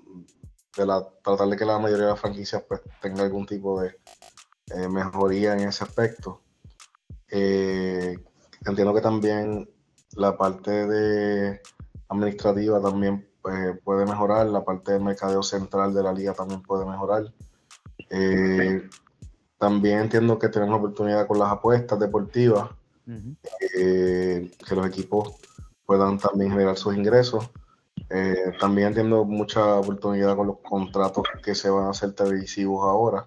Eso era. Pues, pues porque obviamente los equipos no reciben un solo dólar de, ningún tipo de negociación de televisión, de derecho a televisión, en los cuales la liga en Estados Unidos, pues eso, eso es el principal fuente de ingreso de esos equipos, que es la, son, la, son la, televisión o, las transmisiones. Eh, en términos del arbitraje, pienso que podemos también eh, tener un arbitraje que siga aumentando el nivel, ¿no? Eh, a medida que vamos. consistencia con las fechas del, calendario, también es otro tema que yo tocaría. y en fin, yo diría que, ¿verdad? seguir aumentando la exposición eh, la presencia en los mercados emergentes, no solamente en Puerto Rico, sino fuera de Puerto Rico, eh, cómo llegamos a ellos, cómo expandimos en ellos, en nuestras transmisiones y eh, cómo, el producto sigue creciendo. en verdad, son muchos factores, en verdad. Yo te diría que, que falta camino por recorrer. pero yo creo que tenemos que buscar fuentes para que los equipos generen más, más dinero para que una liga sostenible con, todos los, los, componentes, ¿no? Eh, pero si nosotros no, los equipos no generan ningún tipo de ingreso de, del contrato de televisión de la liga o de los contratos televisivos, pues ese es una, es una baja grande, ¿no? Para los, para los equipos. Eh, también yo pensaría que tenemos que mejorar también la parte de, ¿sabes? Los informes de medios, cuando, cuando nos, cómo envolvemos más a los medios y a, a los bloggers, ¿no? Como, como ustedes, los podcasts, todo este tipo de cosas, darnos a conocer, buscar consistencia, dar información, que seamos transparentes con los informes de lesiones antes de los juegos, eh, que haya un cut-off period o que vaya un tiempo para hacerlo. Eh, nada, son muchas cosas, en verdad. Es que tú las quieres hacer todas de cantazo, ¿no? Pero es una ley que corre a, cierto paso, ¿no? Eh, tú quisieras que corriera todo más rápido, pero pues eh, eh, es, al, paso en que, en que vamos, ¿no? Eh, pero sí, una liga que, que yo pienso que, que, ha crecido, los números de rating son increíbles para este año, inclusive pues los temas de la final fueron brutales. Yo pienso que la, el hecho de que Carolina no haya ganado el campeonato y pues toda la historia detrás de nosotros, pues pues fue una historia, como dijiste ahorita, güerita, de, de Cinderella, ¿no? Eh, de, que a todo el mundo le gusta, ¿no? Y es como que es el fairy tale, fairy tale, ¿no? Era David contra Goliath, ¿no? Y, este, y eso, pues, eh, además, pues que habían el tema del calentón, Carola, todo ese tema, pues la, gente se montó en, en, la guagua, ¿no? Con, con nosotros. Eh, y también con Bayamón, ¿no? Y su, su fanaticada, o sea que, o sea que yo te diría que, que que hay mucho espacio por mejorar, en mi opinión. Sí, y lo hay. Y entonces hay un tema, ¿verdad? Que, que usted lo trajo ahora, y qué bueno que lo menciona. Eh, hace como tres o cuatro semanas, ¿verdad, Marco? Este, hay un tema que yo traje y, formó tremendo revolú, eh, sí. que, es, que es, el, es, el, asunto de la, de la televisión. Eh, yo mencioné hace como un mes más o menos que el BCN no no, no, le daba eh, como la importancia eh, a su producto porque pues había negociado un contrato televisivo en el que se conformaba con que los juegos los transmitieran por la señal alterna, entiéndase, eh, por punto 2, que es un canal que pues tú sabes, no, no, se ve en todos lados, no todo el mundo lo, consume, no todo el mundo sabe que existe. Eh, en cambio, el canal principal, que es Telemundo, pues solamente pues transmitía los juegos de los sábados. Eh, y eso a mí me chocaba porque obviamente yo vengo de la generación donde, obviamente, era generación donde no había internet, pero era generación donde se transmitían los juegos eh, en, día en semana incluso por, los canales las señales principales.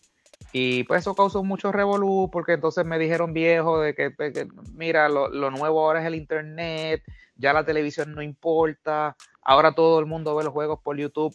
Yo nunca le he quitado la importancia a, lo digital eh, ni al streaming. Para mí es muy valioso, le añade, de hecho, le añade eh, un valor que la televisión eh, no tenía antes. Pero yo soy de los que creo que todavía mucha gente consume el, baloncesto por la televisión, de, de tú poder sentarte y no solamente en tu casa.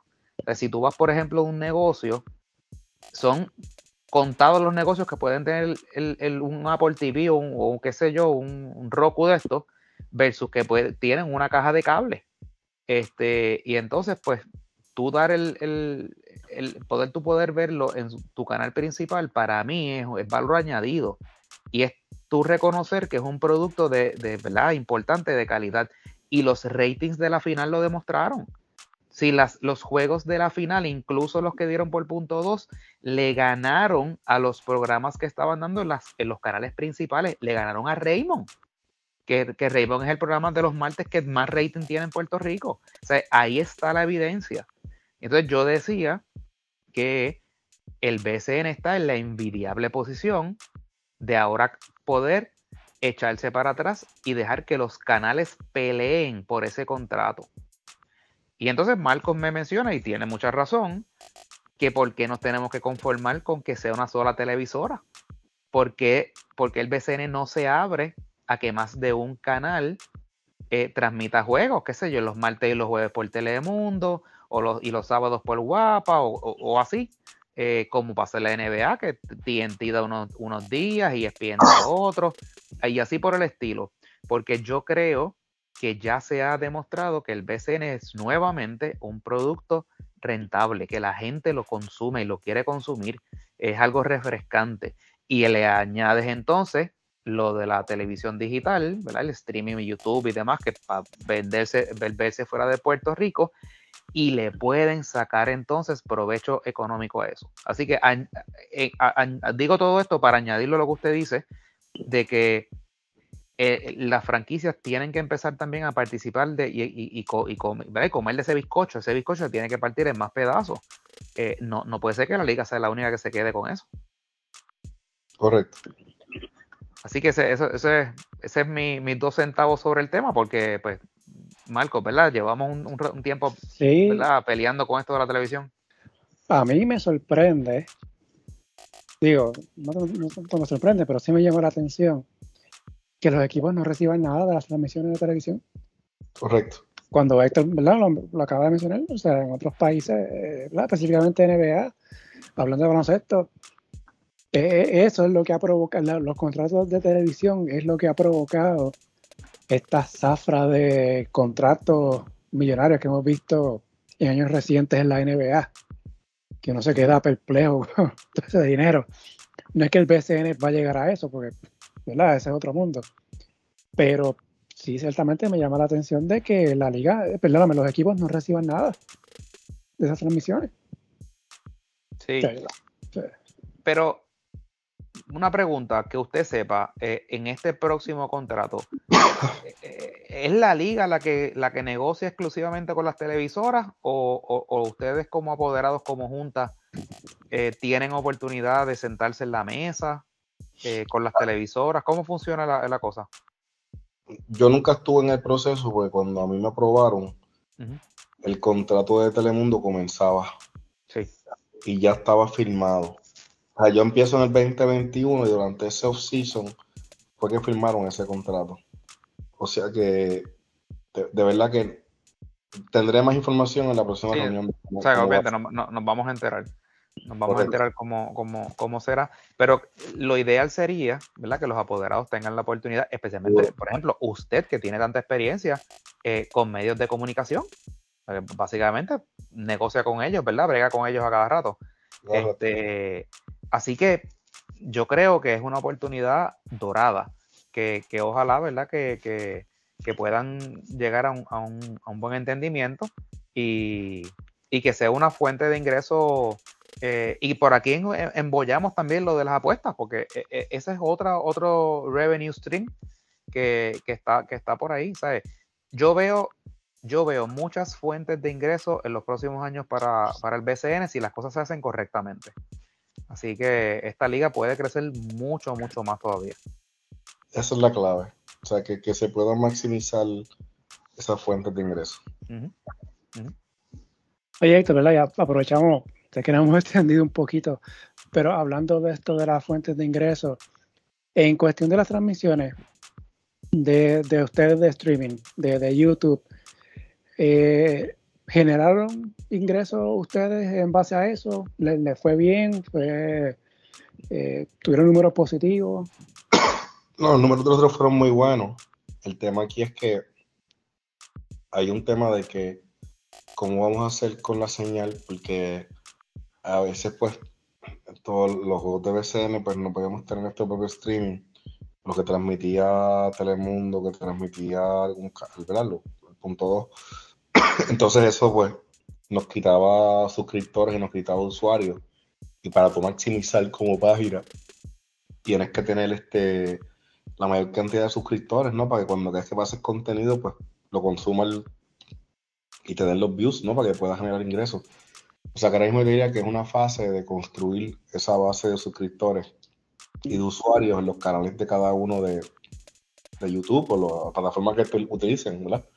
Eh, o sea que eso, eso es, lo próximo, ¿no? ¿Cómo, cómo, cómo maximizas esa, ese número de usuarios y esos views, ¿no? En esa plataforma. Y, usted ve con buenos ojos que, en un futuro se cree algún tipo de paquete, a lo mejor no para por los puertorriqueños, pero, ¿verdad? Por el, por el, por el, eh, IP address, que para la gente fuera de Puerto Rico se cobre, aunque sea un, algo que no sea mucho, ¿verdad? Pero que se cobre como una suscripción para, para ver, por ejemplo, la temporada regular? Yo lo veo positivo. Eh, obviamente tienes que preparar a la, gente para eso. Pero creo que con el impulso que tú se, obtuvo en esta temporada, mucha gente quiere consumir el producto. O sea que entendería que, puede, puede tener buenos frutos. Obviamente se hace falta educación y eh, hacer los pasos cortos pero firmes. Pero yo pienso que, que pudiese haber una oportunidad. Claro, porque todo el que oiga eso que yo acabo de decir me va a caer arriba porque eh, aquí en la amargo el dulce, ¿verdad? Se lo están dando gratis. Pero yo creo que llega el momento en que, oye, lo hacen todas las ligas. La NBA, la NFL, Major League, todas tienen su league. Eh, y, ¿verdad? Son ligas largas, los, los paquetes son carísimos, 125, 150 yo no estoy hablando nada, nada que sea exorbitante, se puede cobrar, qué sé yo, 25 dólares por la temporada, algo así, qué sé yo, 50, no sé. Este, pero algo que sea, porque que de ahí puede salir el revenue para las franquicias. De ahí, que se puede, de ahí que se puede picar el bizcocho. 100%. Marco? Sí, no, este tema no, nos pica la vena, güerita, ¿verdad? Sí. Pero de verdad que agradecido de, Héctor por, su ratito que nos, ha regalado aquí. Eh, y gracias por la, pues también por reconocer que, y que no lo hacemos ¿verdad? Con, ningún propósito, que, porque Marco y yo somos unos fiebros de esto. Este, pero pues eh, en el sentido de que también eh, ustedes como, como, franquicias reconozcan que nosotros somos también vehículos para dar a conocer, para, para seguir creando entusiasmo. Eh, pues tú sabes, nosotros también ponemos nuestro granito, granito de arena en ese sentido. Lo que queremos es que la liga siga fuerte, vigorosa, que, sea mejor el, año que viene que, fue esta. Así que bien agradecido.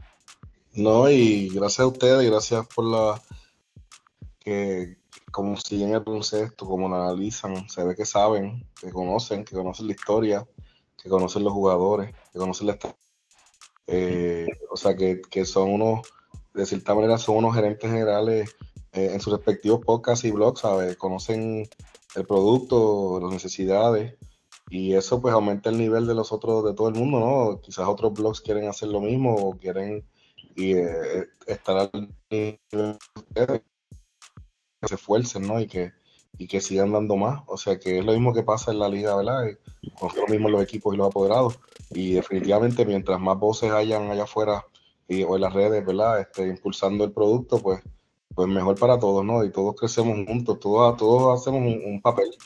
Y igual pasa con el equipo nacional y ahora que está jugando en estas series y que eh, es, lo mismo, ¿no? Mientras más gente haya envuelta empujando y impulsando, pues eh, seguimos creciendo. Oye, Héctor, este, ¿todavía siguen celebrando? ¿Queda algo pendiente de celebrar? No, ya, ya estamos, en la planificación para el año que viene, eh, sacando los últimos paquetes de, merchandising, ¿verdad? que vamos a sacarlo esta semana próximamente todo el merchandising que nuevo que viene, ¿verdad? Que queda pendiente del campeonato, porque todo lo que teníamos se acabó. Pero vamos a sacar unos, paquetes nuevos. Estamos trabajando ya, ¿verdad? Reuniéndonos en miras para prepararnos para el año que viene, eh, tanto eh, en la parte baloncelística como fuera de ella, ¿no? ¿Y el, el trofeo, el trofeo, dónde lo tiene? En la sala de mi casa está. es que no, no, no. Yo, yo, me voy a estar mudando en, en, a, mi nueva casa en, posiblemente en dos meses y, y realmente eh, dije a mi esposa, mira, la voy a poner pa, en la sala del medio porque no tengo otro lugar donde quede para mismo. Así que vamos a la del comedor y que está ahí. Cuando todo el mundo que entra, la coge toma una foto, lo, lo quiere tocar, lo quiere cargar. Qué bien, qué bien, qué bien. Bueno, mientras no haga como Mark Cuban, no sé si recuerdan esa foto de Mark Cuban. Ay, no, no, está puestecito ahí. No, La nena mía de dos años a veces viene y, le y va para el trofeo, va para el trofeo.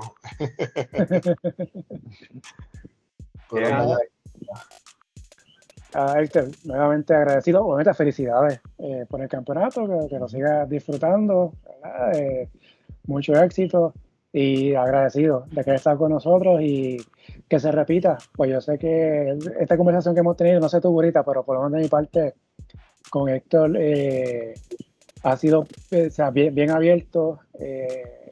me, gusta mucho su, su, pensar de lo que de lo que le falta a la liga, de lo que hay que hacer, de, los pasos que, hay que tomar. Y yo creo que ojalá que en un futuro podamos retomar la conversación porque hay mucha tela para cortar. Sí, es que tiene dos factores. Eh, acuérdate, es una generación más, más, más joven y en la industria que él trabaja, eh, trabaja mucho con, con ideas. Así que yo creo que es una persona que tiene mucho para aportar, que ojalá que los otros apoderados eh, escuchen las ideas que, él trae, que no las mencionó, o sea, dijo, dijo varias de las cosas que nosotros mismos hemos dicho anteriormente, de las cosas que entendemos que hay que mejorar, así que eh, ojalá que los otros apoderados este, lo escuchen también. Así que de mi parte, muchas gracias Héctor por, por tu tiempo y muchas felicidades. No, gracias a ustedes, siempre la orden y voy a estar pendiente Agüerita, a, tu, a, tu, a tus picks para el año que viene. de los pocos se la pegaste. Y Quitín, ¿no? la final Y el otro, hay que darle crédito también a, Ricky Matruco, de, que es parte de, otro podcast que se llama Los 12 Magníficos. Él, fue el otro que también eh, lo dijo, que, ganaba Carolina. Pues mira, muy bien. Eso estaré pendiente para el año que viene. Sí, señor. bueno, pues muchas gracias. Un abrazo, cuídense. Bien, que pase buena noche.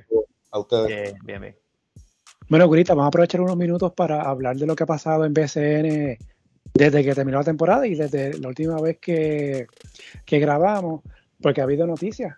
Que para, para sorpresa, ¿verdad? Eh, ha sido un off-season bastante sonado, eh, a pesar de, ¿verdad? de que ah, llevamos ya tres semanas después de la, del campeonato de Carolina eh, y de que estamos en plena preparación para el Mundial, que usualmente, ¿verdad? Toda la atención estaría para la selección, pero el BCN no, nos está regalando noticias. Sí, por lo menos, ¿verdad? Modo de repaso lo que ha pasado en estos casi tres semanas, es José Juan Barea, va a estar de dirigente con Guaynabo el próximo año, contrato de tres años con los Mets, en parte sorpresivo por la temporada que tuvo Omar González con el equipo. Eso te iba a preguntar, ¿qué te sorprende más? ¿Que no regrese Omar o que hayan firmado a Barea? No, que no, que no regresó mal. Sí, ¿verdad? Yo creo que era, era lógico que, que siguiera con el equipo. Luego del virazón que tuvo en esta temporada. Y creo, ¿verdad? Es que si no hubiese sido Carolina y Guaynabo eh, ganaba ese séptimo juego, quizás ahora mismo estaríamos hablando de Guaynabo como campeón. Así que pues, no sé, ¿verdad? Ahí me llegó algo ahí que, que es algo más cuestión económica. Omar pidió una cantidad, el equipo le ofreció otra. Y pues decidieron entonces irse con, con Barea. Y vamos a ver cómo le va. Ya Barea tuvo experiencia con Mayagüez hace 17, si no me equivoco. Sí, es, eh, pero es una movida bien arriesgada, Marcos, porque este, tú tienes un, técnico como Marcos, un track record probado, eh, que te enderezó el equipo, eh, que tiene mucha experiencia. Y entonces, ¿verdad? Por la información que nos brindaron, la diferencia a esos niveles, a esos niveles que, juegan estos players, tú sabes, la diferencia no era mucho dinero. A lo mejor es mucho dinero para nosotros, eh, pero para esa gente en, esos niveles, la diferencia no era mucha. Y me parece que es como que también un poquito de, ojalá que no, que ojalá que me diga que no, eh, para ver si entonces cojo el que quiero. Porque obviamente eh, traer un José Juan Barea es es algo que le puedes vender a la, afición, ¿no? Eh, es un nombre conocido, eh, te ayuda incluso eh, a reclutar jugadores del exterior, entiéndase, ¿verdad? Jugadores invitados. pero no deja de ser una movida este, arriesgada porque pues a pesar de que este Barea lució bien cuando dirigió a Mayagüez hace unas temporadas, eh, nada garantiza que va a tener, eh, que va a replicar ese éxito. Eh, o sea, lo que lo he pensado, ¿verdad? Y valga la comparación, quizás estoy exagerando un poquito, pero pudiera darse como Varea tiene sus contactos en la NBA, ¿verdad? En el caso, ¿verdad? Con, Dallas. Quién sabe si algún jugador que Dallas tenga, que quiera probar que, que coja cancha, algún jugador que esté en la, en la G-League y decirle, mira, vete de refuerzo en Puerto Rico con Baré en Guaynabo. Y, que, y que sea algo parecido a lo que ha hecho la Escora con Cagua. Oh, sí. Porque, ha habido jugadores de, Boston, de la Media Roja, que han jugado en la Liga Invernal con los criollos. Como por ejemplo Durán, que jugó con Cagua un par de temporadas. Y quizás, no sé, pudiera que, que se dé algo así, claro. Hay que ver qué pasa con, con DeMarcus Cousins. Parece que Cousins está contento con, con esta movida según vimos en la red, así que pues... Por eso, por eso digo que, que a lo mejor esa es la estrategia que la gerencia estaba contemplando con, esta firma. Este, y, y por otro lado, pues entonces veremos dónde termina este Omar González. Eh, escuché por ahí que, que, por lo menos si se da el traslado a Isabela, que él sería el frontrunner para, para, para la posición. Sabemos que él es de la zona norte. Este, así que pues ya, ya, ya veremos. Eh, no nos extraña, ¿verdad? No, extraña la, movida en el sentido de que en la temporada pasada el que fue el dirigente del año no dirigió este año. Sí. Oye, van cuatro dirigentes del año corridos que, que ganan, ganan, el, premio de dirigente del año, pero no repiten con el equipo. Acuérdame los otros dos, a ver. Bueno, tienes a Lari, Lari Ayuso, eh, Iván, Iván Ríos. Oh, que, fue con Fajardo. Y ay, quién era que se me está, se me está quedando uno. El 2021. Este. Déjame ver si lo encuentro rapidito por acá el, el nombre. Porque 2022, obviamente, pues fue eh, el área Ayuso. Pero se me está escapando el dirigente. En lo, que ah. buscas el nombre, pues entonces relleno por acá.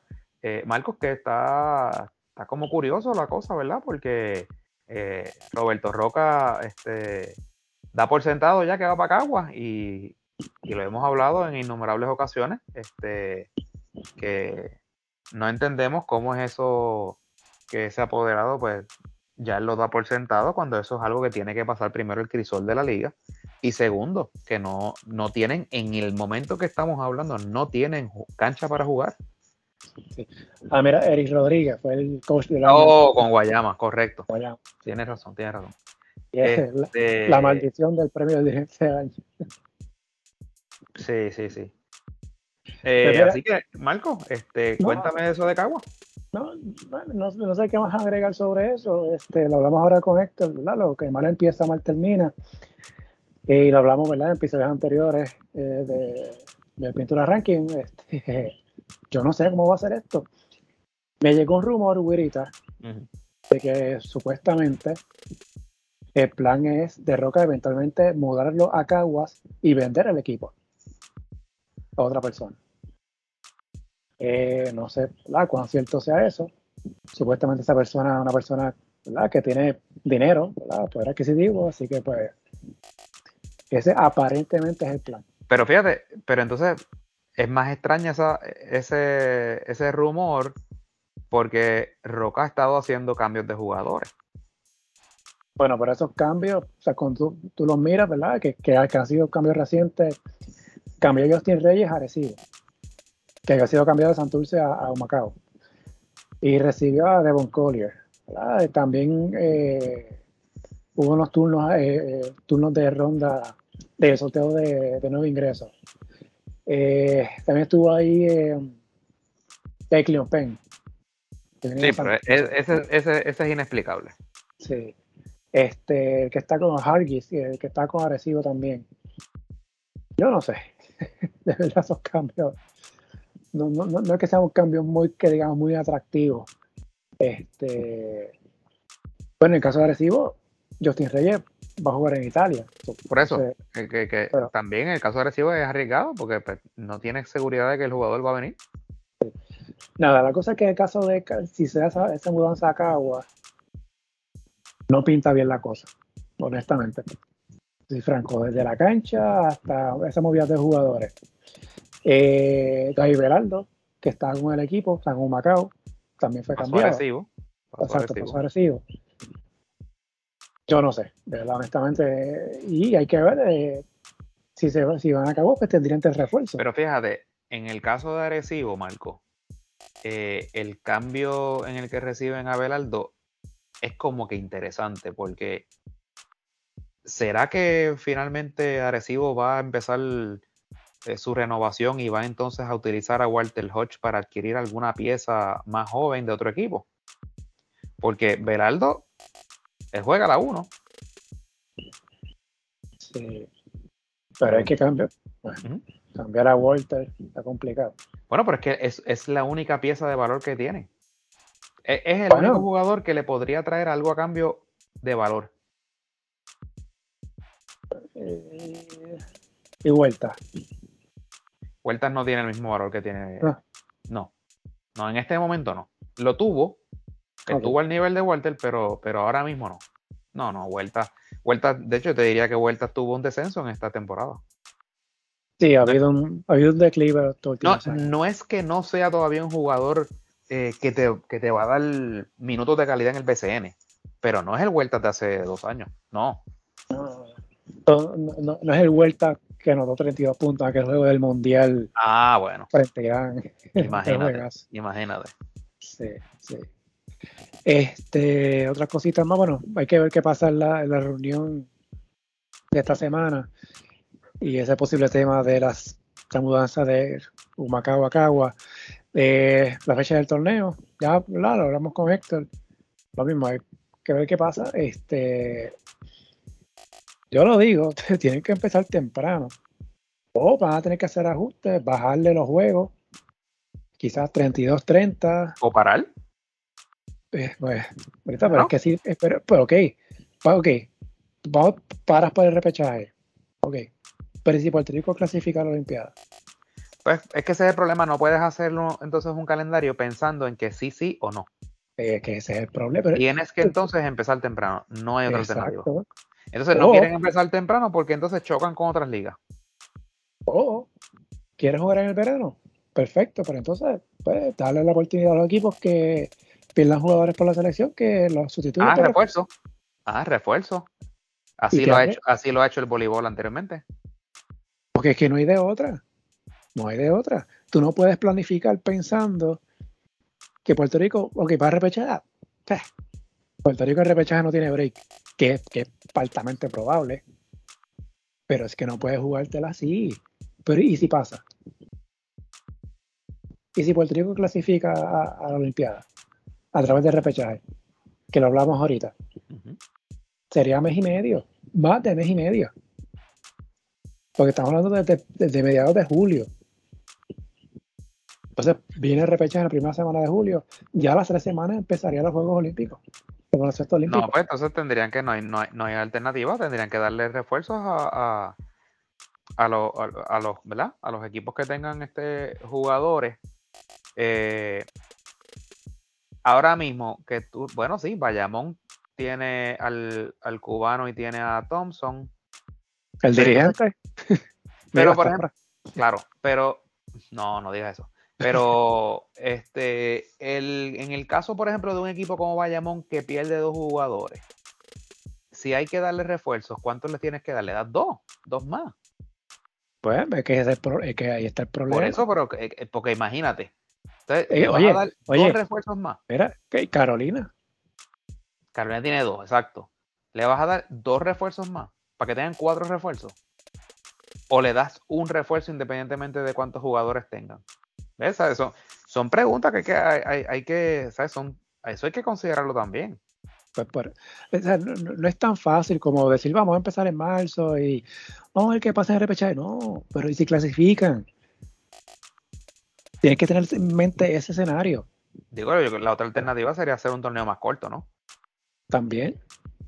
Porque yo, yo, yo no sé, por lo menos de lo que hablamos con él, no me dio la impresión de que él esté muy a gusto con la idea de los 36 juegos. Eh, Ni los jugadores tampoco. No. De hecho, 32 puede que sea hasta mucho. Sí.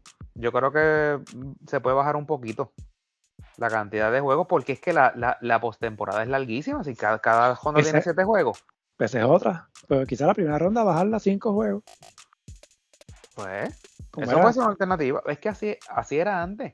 Y, y Marco, y, y, y, y hasta bueno, porque acuérdate que en esa primera ronda, usualmente el primero contra el último clasificado. O sea que el nivel o la desproporción entre el 1 versus el 8 es muy alta.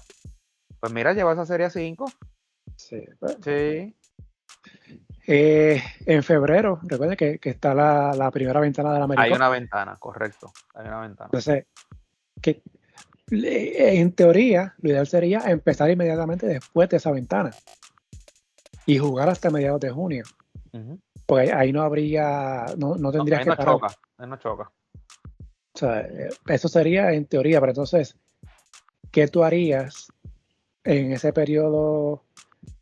Eh, la ventana es febrero 2027, algo así.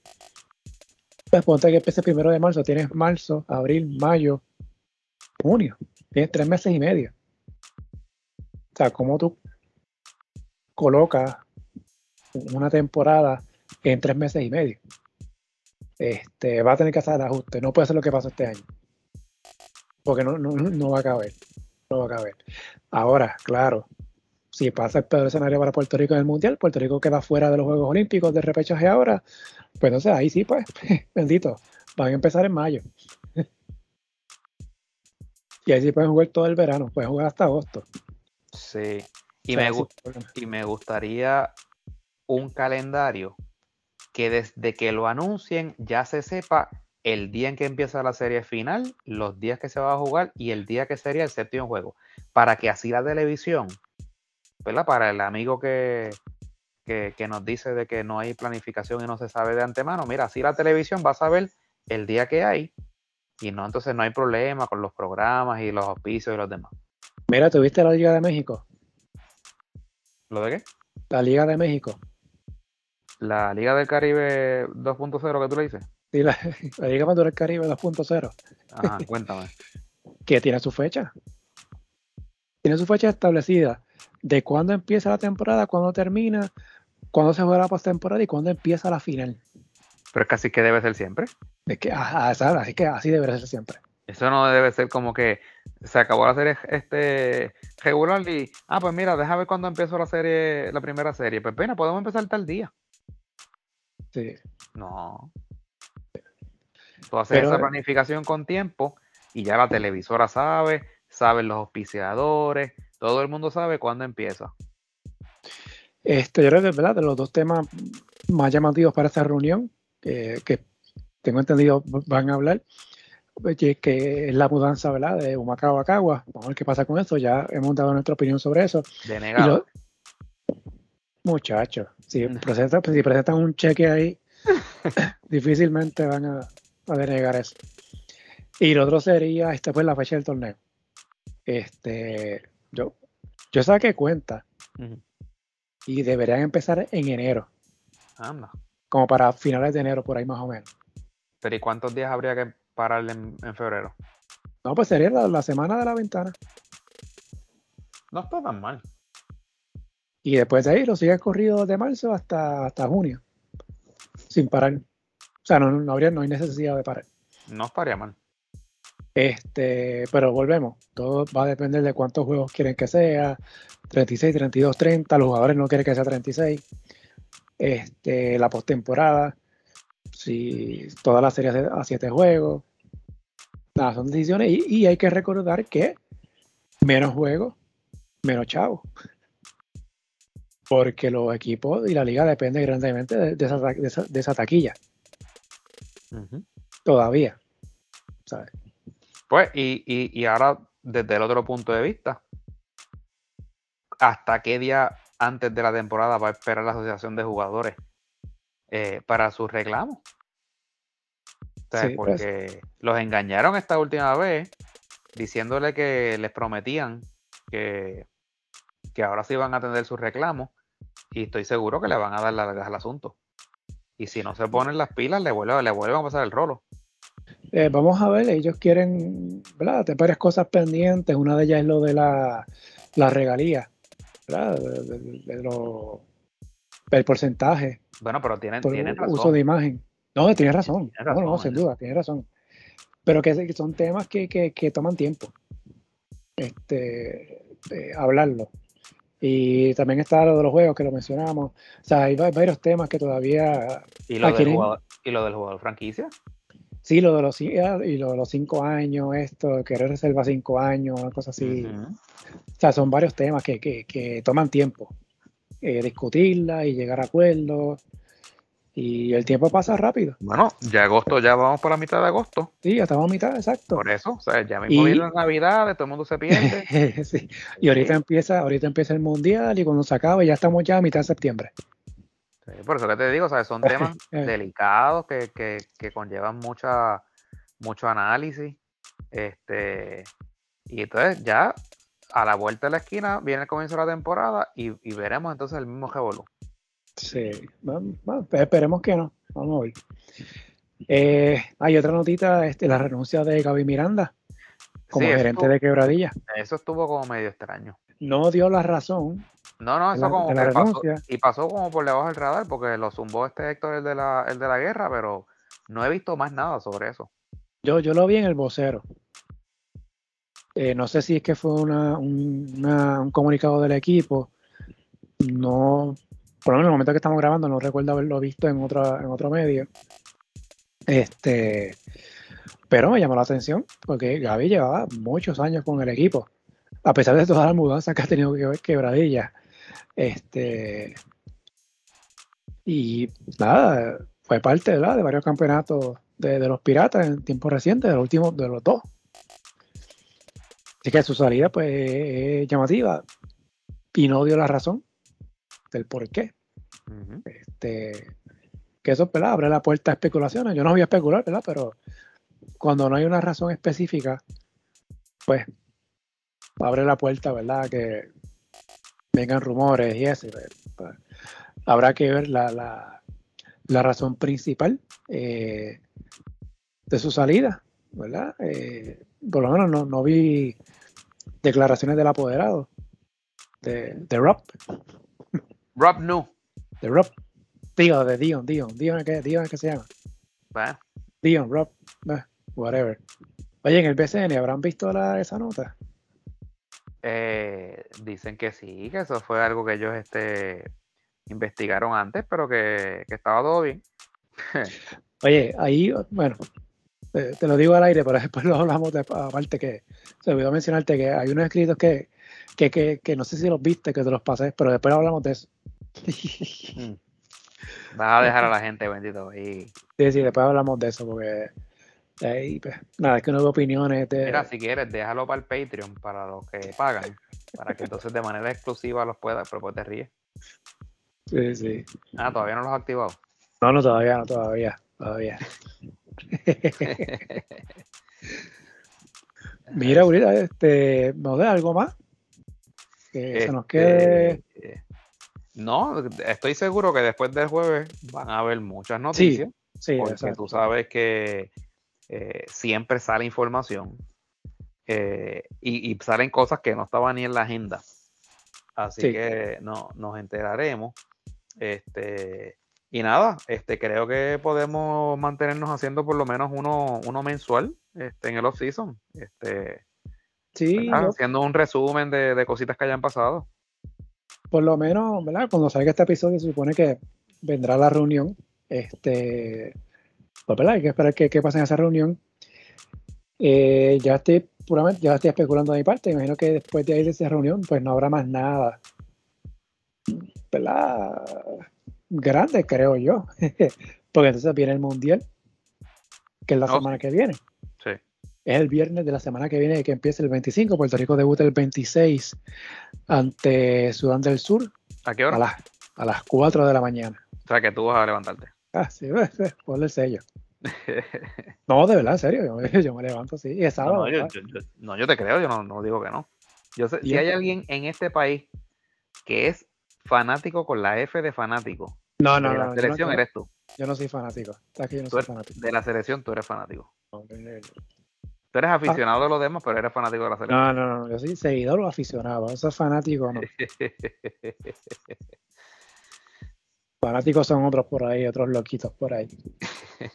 este, entonces el mundial corre hasta el 10 de septiembre.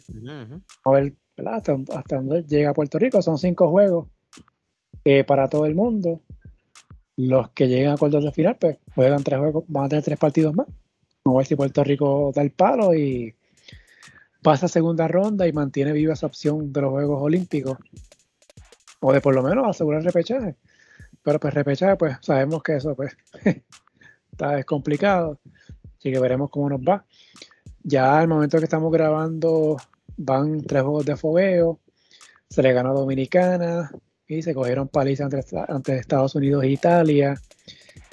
Está pendiente un juego con Serbia, eh, Lituania y Letonia. Como partido de fogueo. Y está pendiente el último corte. Está también. Exacto. Que al momento que estamos grabando se mantienen 13 jugadores. Eh, ¿Alguna eh, razón por la que Jordan Howard no estaba en cancha él? No, desconozco, de la que no. ¿Será que le cayó mal la pizza o algo? Bueno, él jugó en Italia quizás es un plan estratégico de guardarlo en un posible cruce contra Italia en segunda ronda, porque Italia, si Puerto Rico e Italia pasan a la segunda ronda, se cruzan. Mm. Italia está en el grupo A, Puerto Rico está en el grupo B. Así que pues, quién sabe. Quizás haya sido, no sé, de la no sé, no sé. ¿Y sigues en tu pronóstico de que el juego con Dominicana es el que define? Sí, yo, yo creo que no va a ser fácil. Oye, vi, vi, vi, a China, un cantito de un juego de China y ese equipo, ojo, está bien dirigido. Tienen a Alexander eh, Jorkevich, me parece más difícil pronunciar ese apellido.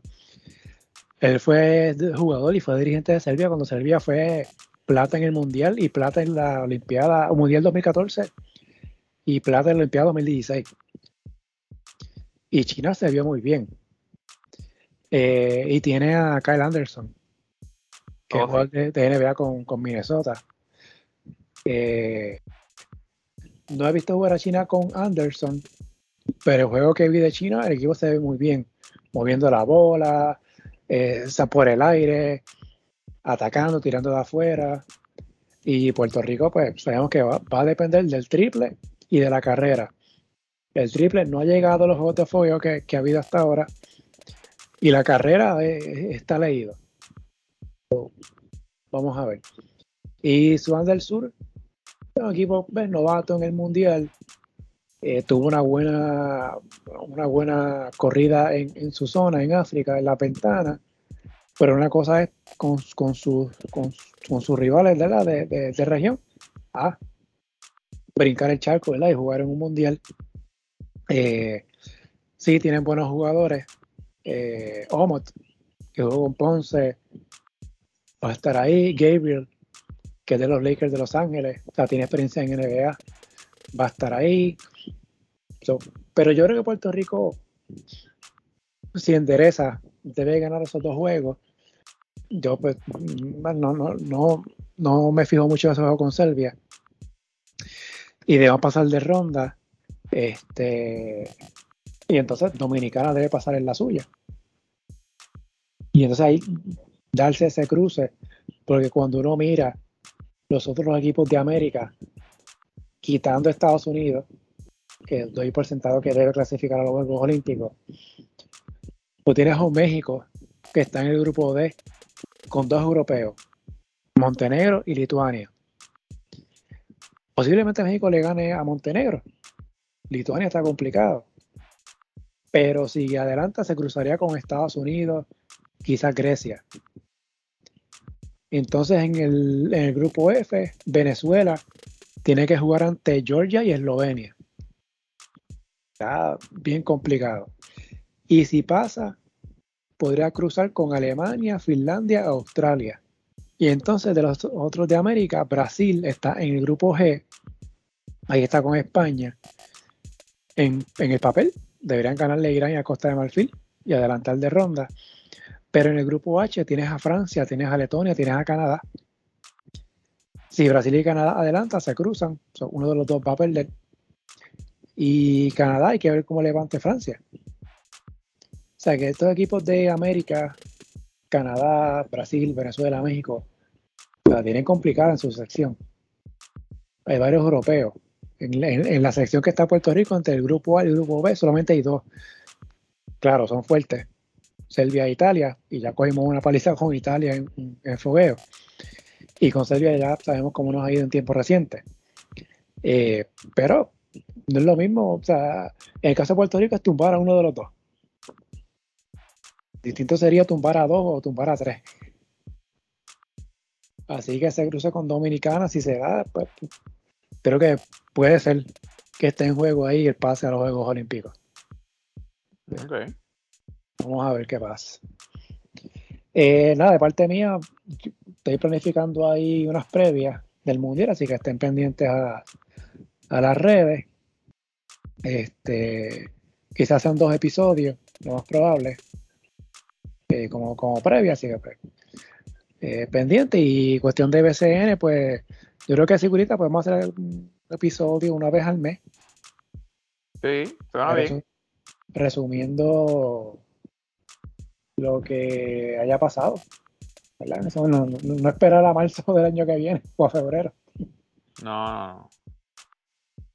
Eh, Ah, mira, de, Americop, que lo hablamos, hubo el sorteo. Eh, nos toca con Estados Unidos, Cuba, otra vez, y Bahamas.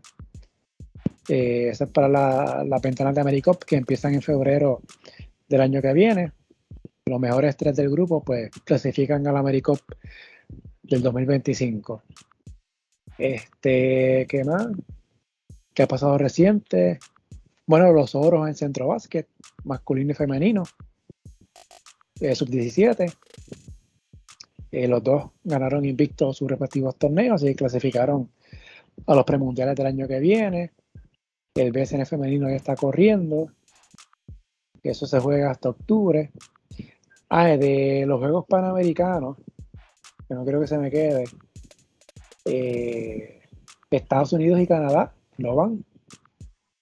Esa, esa es la parte que no entiendo. No, tendría que buscar si hay un comunicado por parte de una de las dos federaciones o, de las dos. Pero por lo menos ya seguro, eh, Panam Sports anunció la fecha del sorteo que va a ser el, martes 22 de, de, agosto, o sea, el martes de la semana que viene. Va a ser el sorteo de baloncesto de los Juegos Panamericanos. Eh, femenino, van a jugar Argentina, Brasil, Chile, Colombia, Cuba, México, Puerto Rico y Venezuela. Eh, Puerto Rico logró el pase en la América pasada. Y masculino van a estar Argentina, Brasil, Chile, República Dominicana. Dominicana entra en sustitución de Estados Unidos. México, Puerto Rico, Venezuela. Queda una plaza que es la de Canadá. Hay que ver entonces si se invitan a Uruguay o a Colombia, que me parece que son los que seguirían, estoy de memoria, en el orden de la América pasada, pero serían ocho equipos y van a Estados Unidos y Canadá. Me parece, que estoy de memoria, pues no he verificado, me parece que sería la primera vez que Estados Unidos no jugaría en Juegos Panamericanos en baloncesto.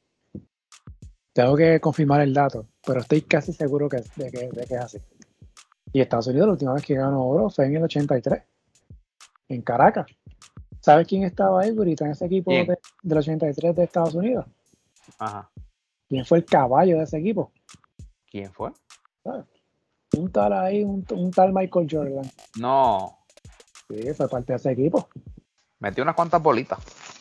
Sí. Y jugó aquí, antes de esos Panamericanos, jugó acá.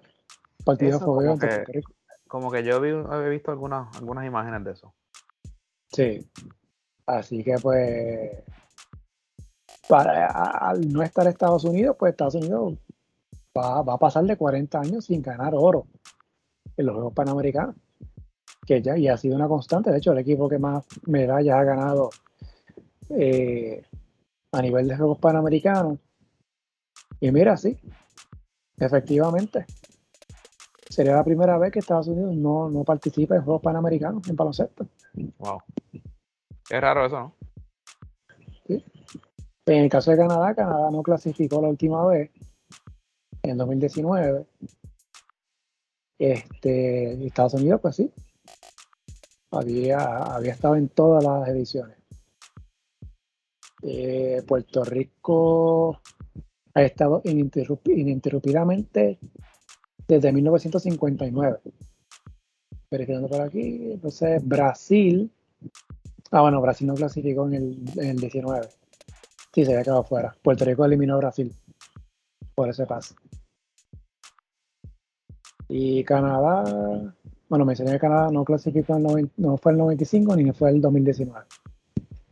Así que mira, sí, Vamos a ver en, femenino, rapidito, también. Sería la primera vez que Estados Unidos no va. Ni Canadá tampoco. Brasil ¿no? es el que, el que está, ha estado en todas las ediciones de Juegos Panamericanos. Así que eso es lo que hay. Veremos que quede para el sorteo la semana que viene. Así que algo más, gurita. No, de nuestra parte estamos ready. Está dormido. ahí, le hemos dado, dormido, ¿cómo, a decir eso? Está dormido, ¿verdad? No digas eso, muchachos, ¿cómo va a ser? ahora, te, ahora te toca a ti editar este, imagínate. No, muchachos, o sea, ¿cómo se fue? Gracias. Solo si fue un blooper, se fue un blooper. Así que, pues nada, eh, de mi parte, como mencioné, pendientes a las redes de la pintura de deporte para previa del Mundial Espero sacar dos episodios la próxima semana. Y cuestión de BCN, pues nada, estamos pendientes a lo que pase y ahí pues tratamos de hacer un episodio quizás en septiembre. Sí, me parece bien. dándole, y dándole, ¿verdad? A los, a los seguidores del baloncesto, pues por lo menos algo, algo de qué hablar. Sí. Así que pues nada, pero nos vamos despidiendo entonces por, por esta ocasión, otra vez un episodio de más de, dos horas. Pero nada, lo, divide en media hora por día. Sí, pero tú me dijiste que era para hora y media. Sí, pero pues, ya tú sabes. ¿Cuánto, cuántas veces yo he dicho eso y no lo he cumplido. Todas las veces. Todas, exacto. Así que pues nada, vamos. Ahora sí, nos vamos de vacaciones. Por lo menos un mes. De lo que es pintura ranking. Y estaremos regresando. Esperamos en septiembre más o menos. Si no en octubre por ahí. Cuando haya, algo más concreto de, del BCN. Así que pues nada, Gurita.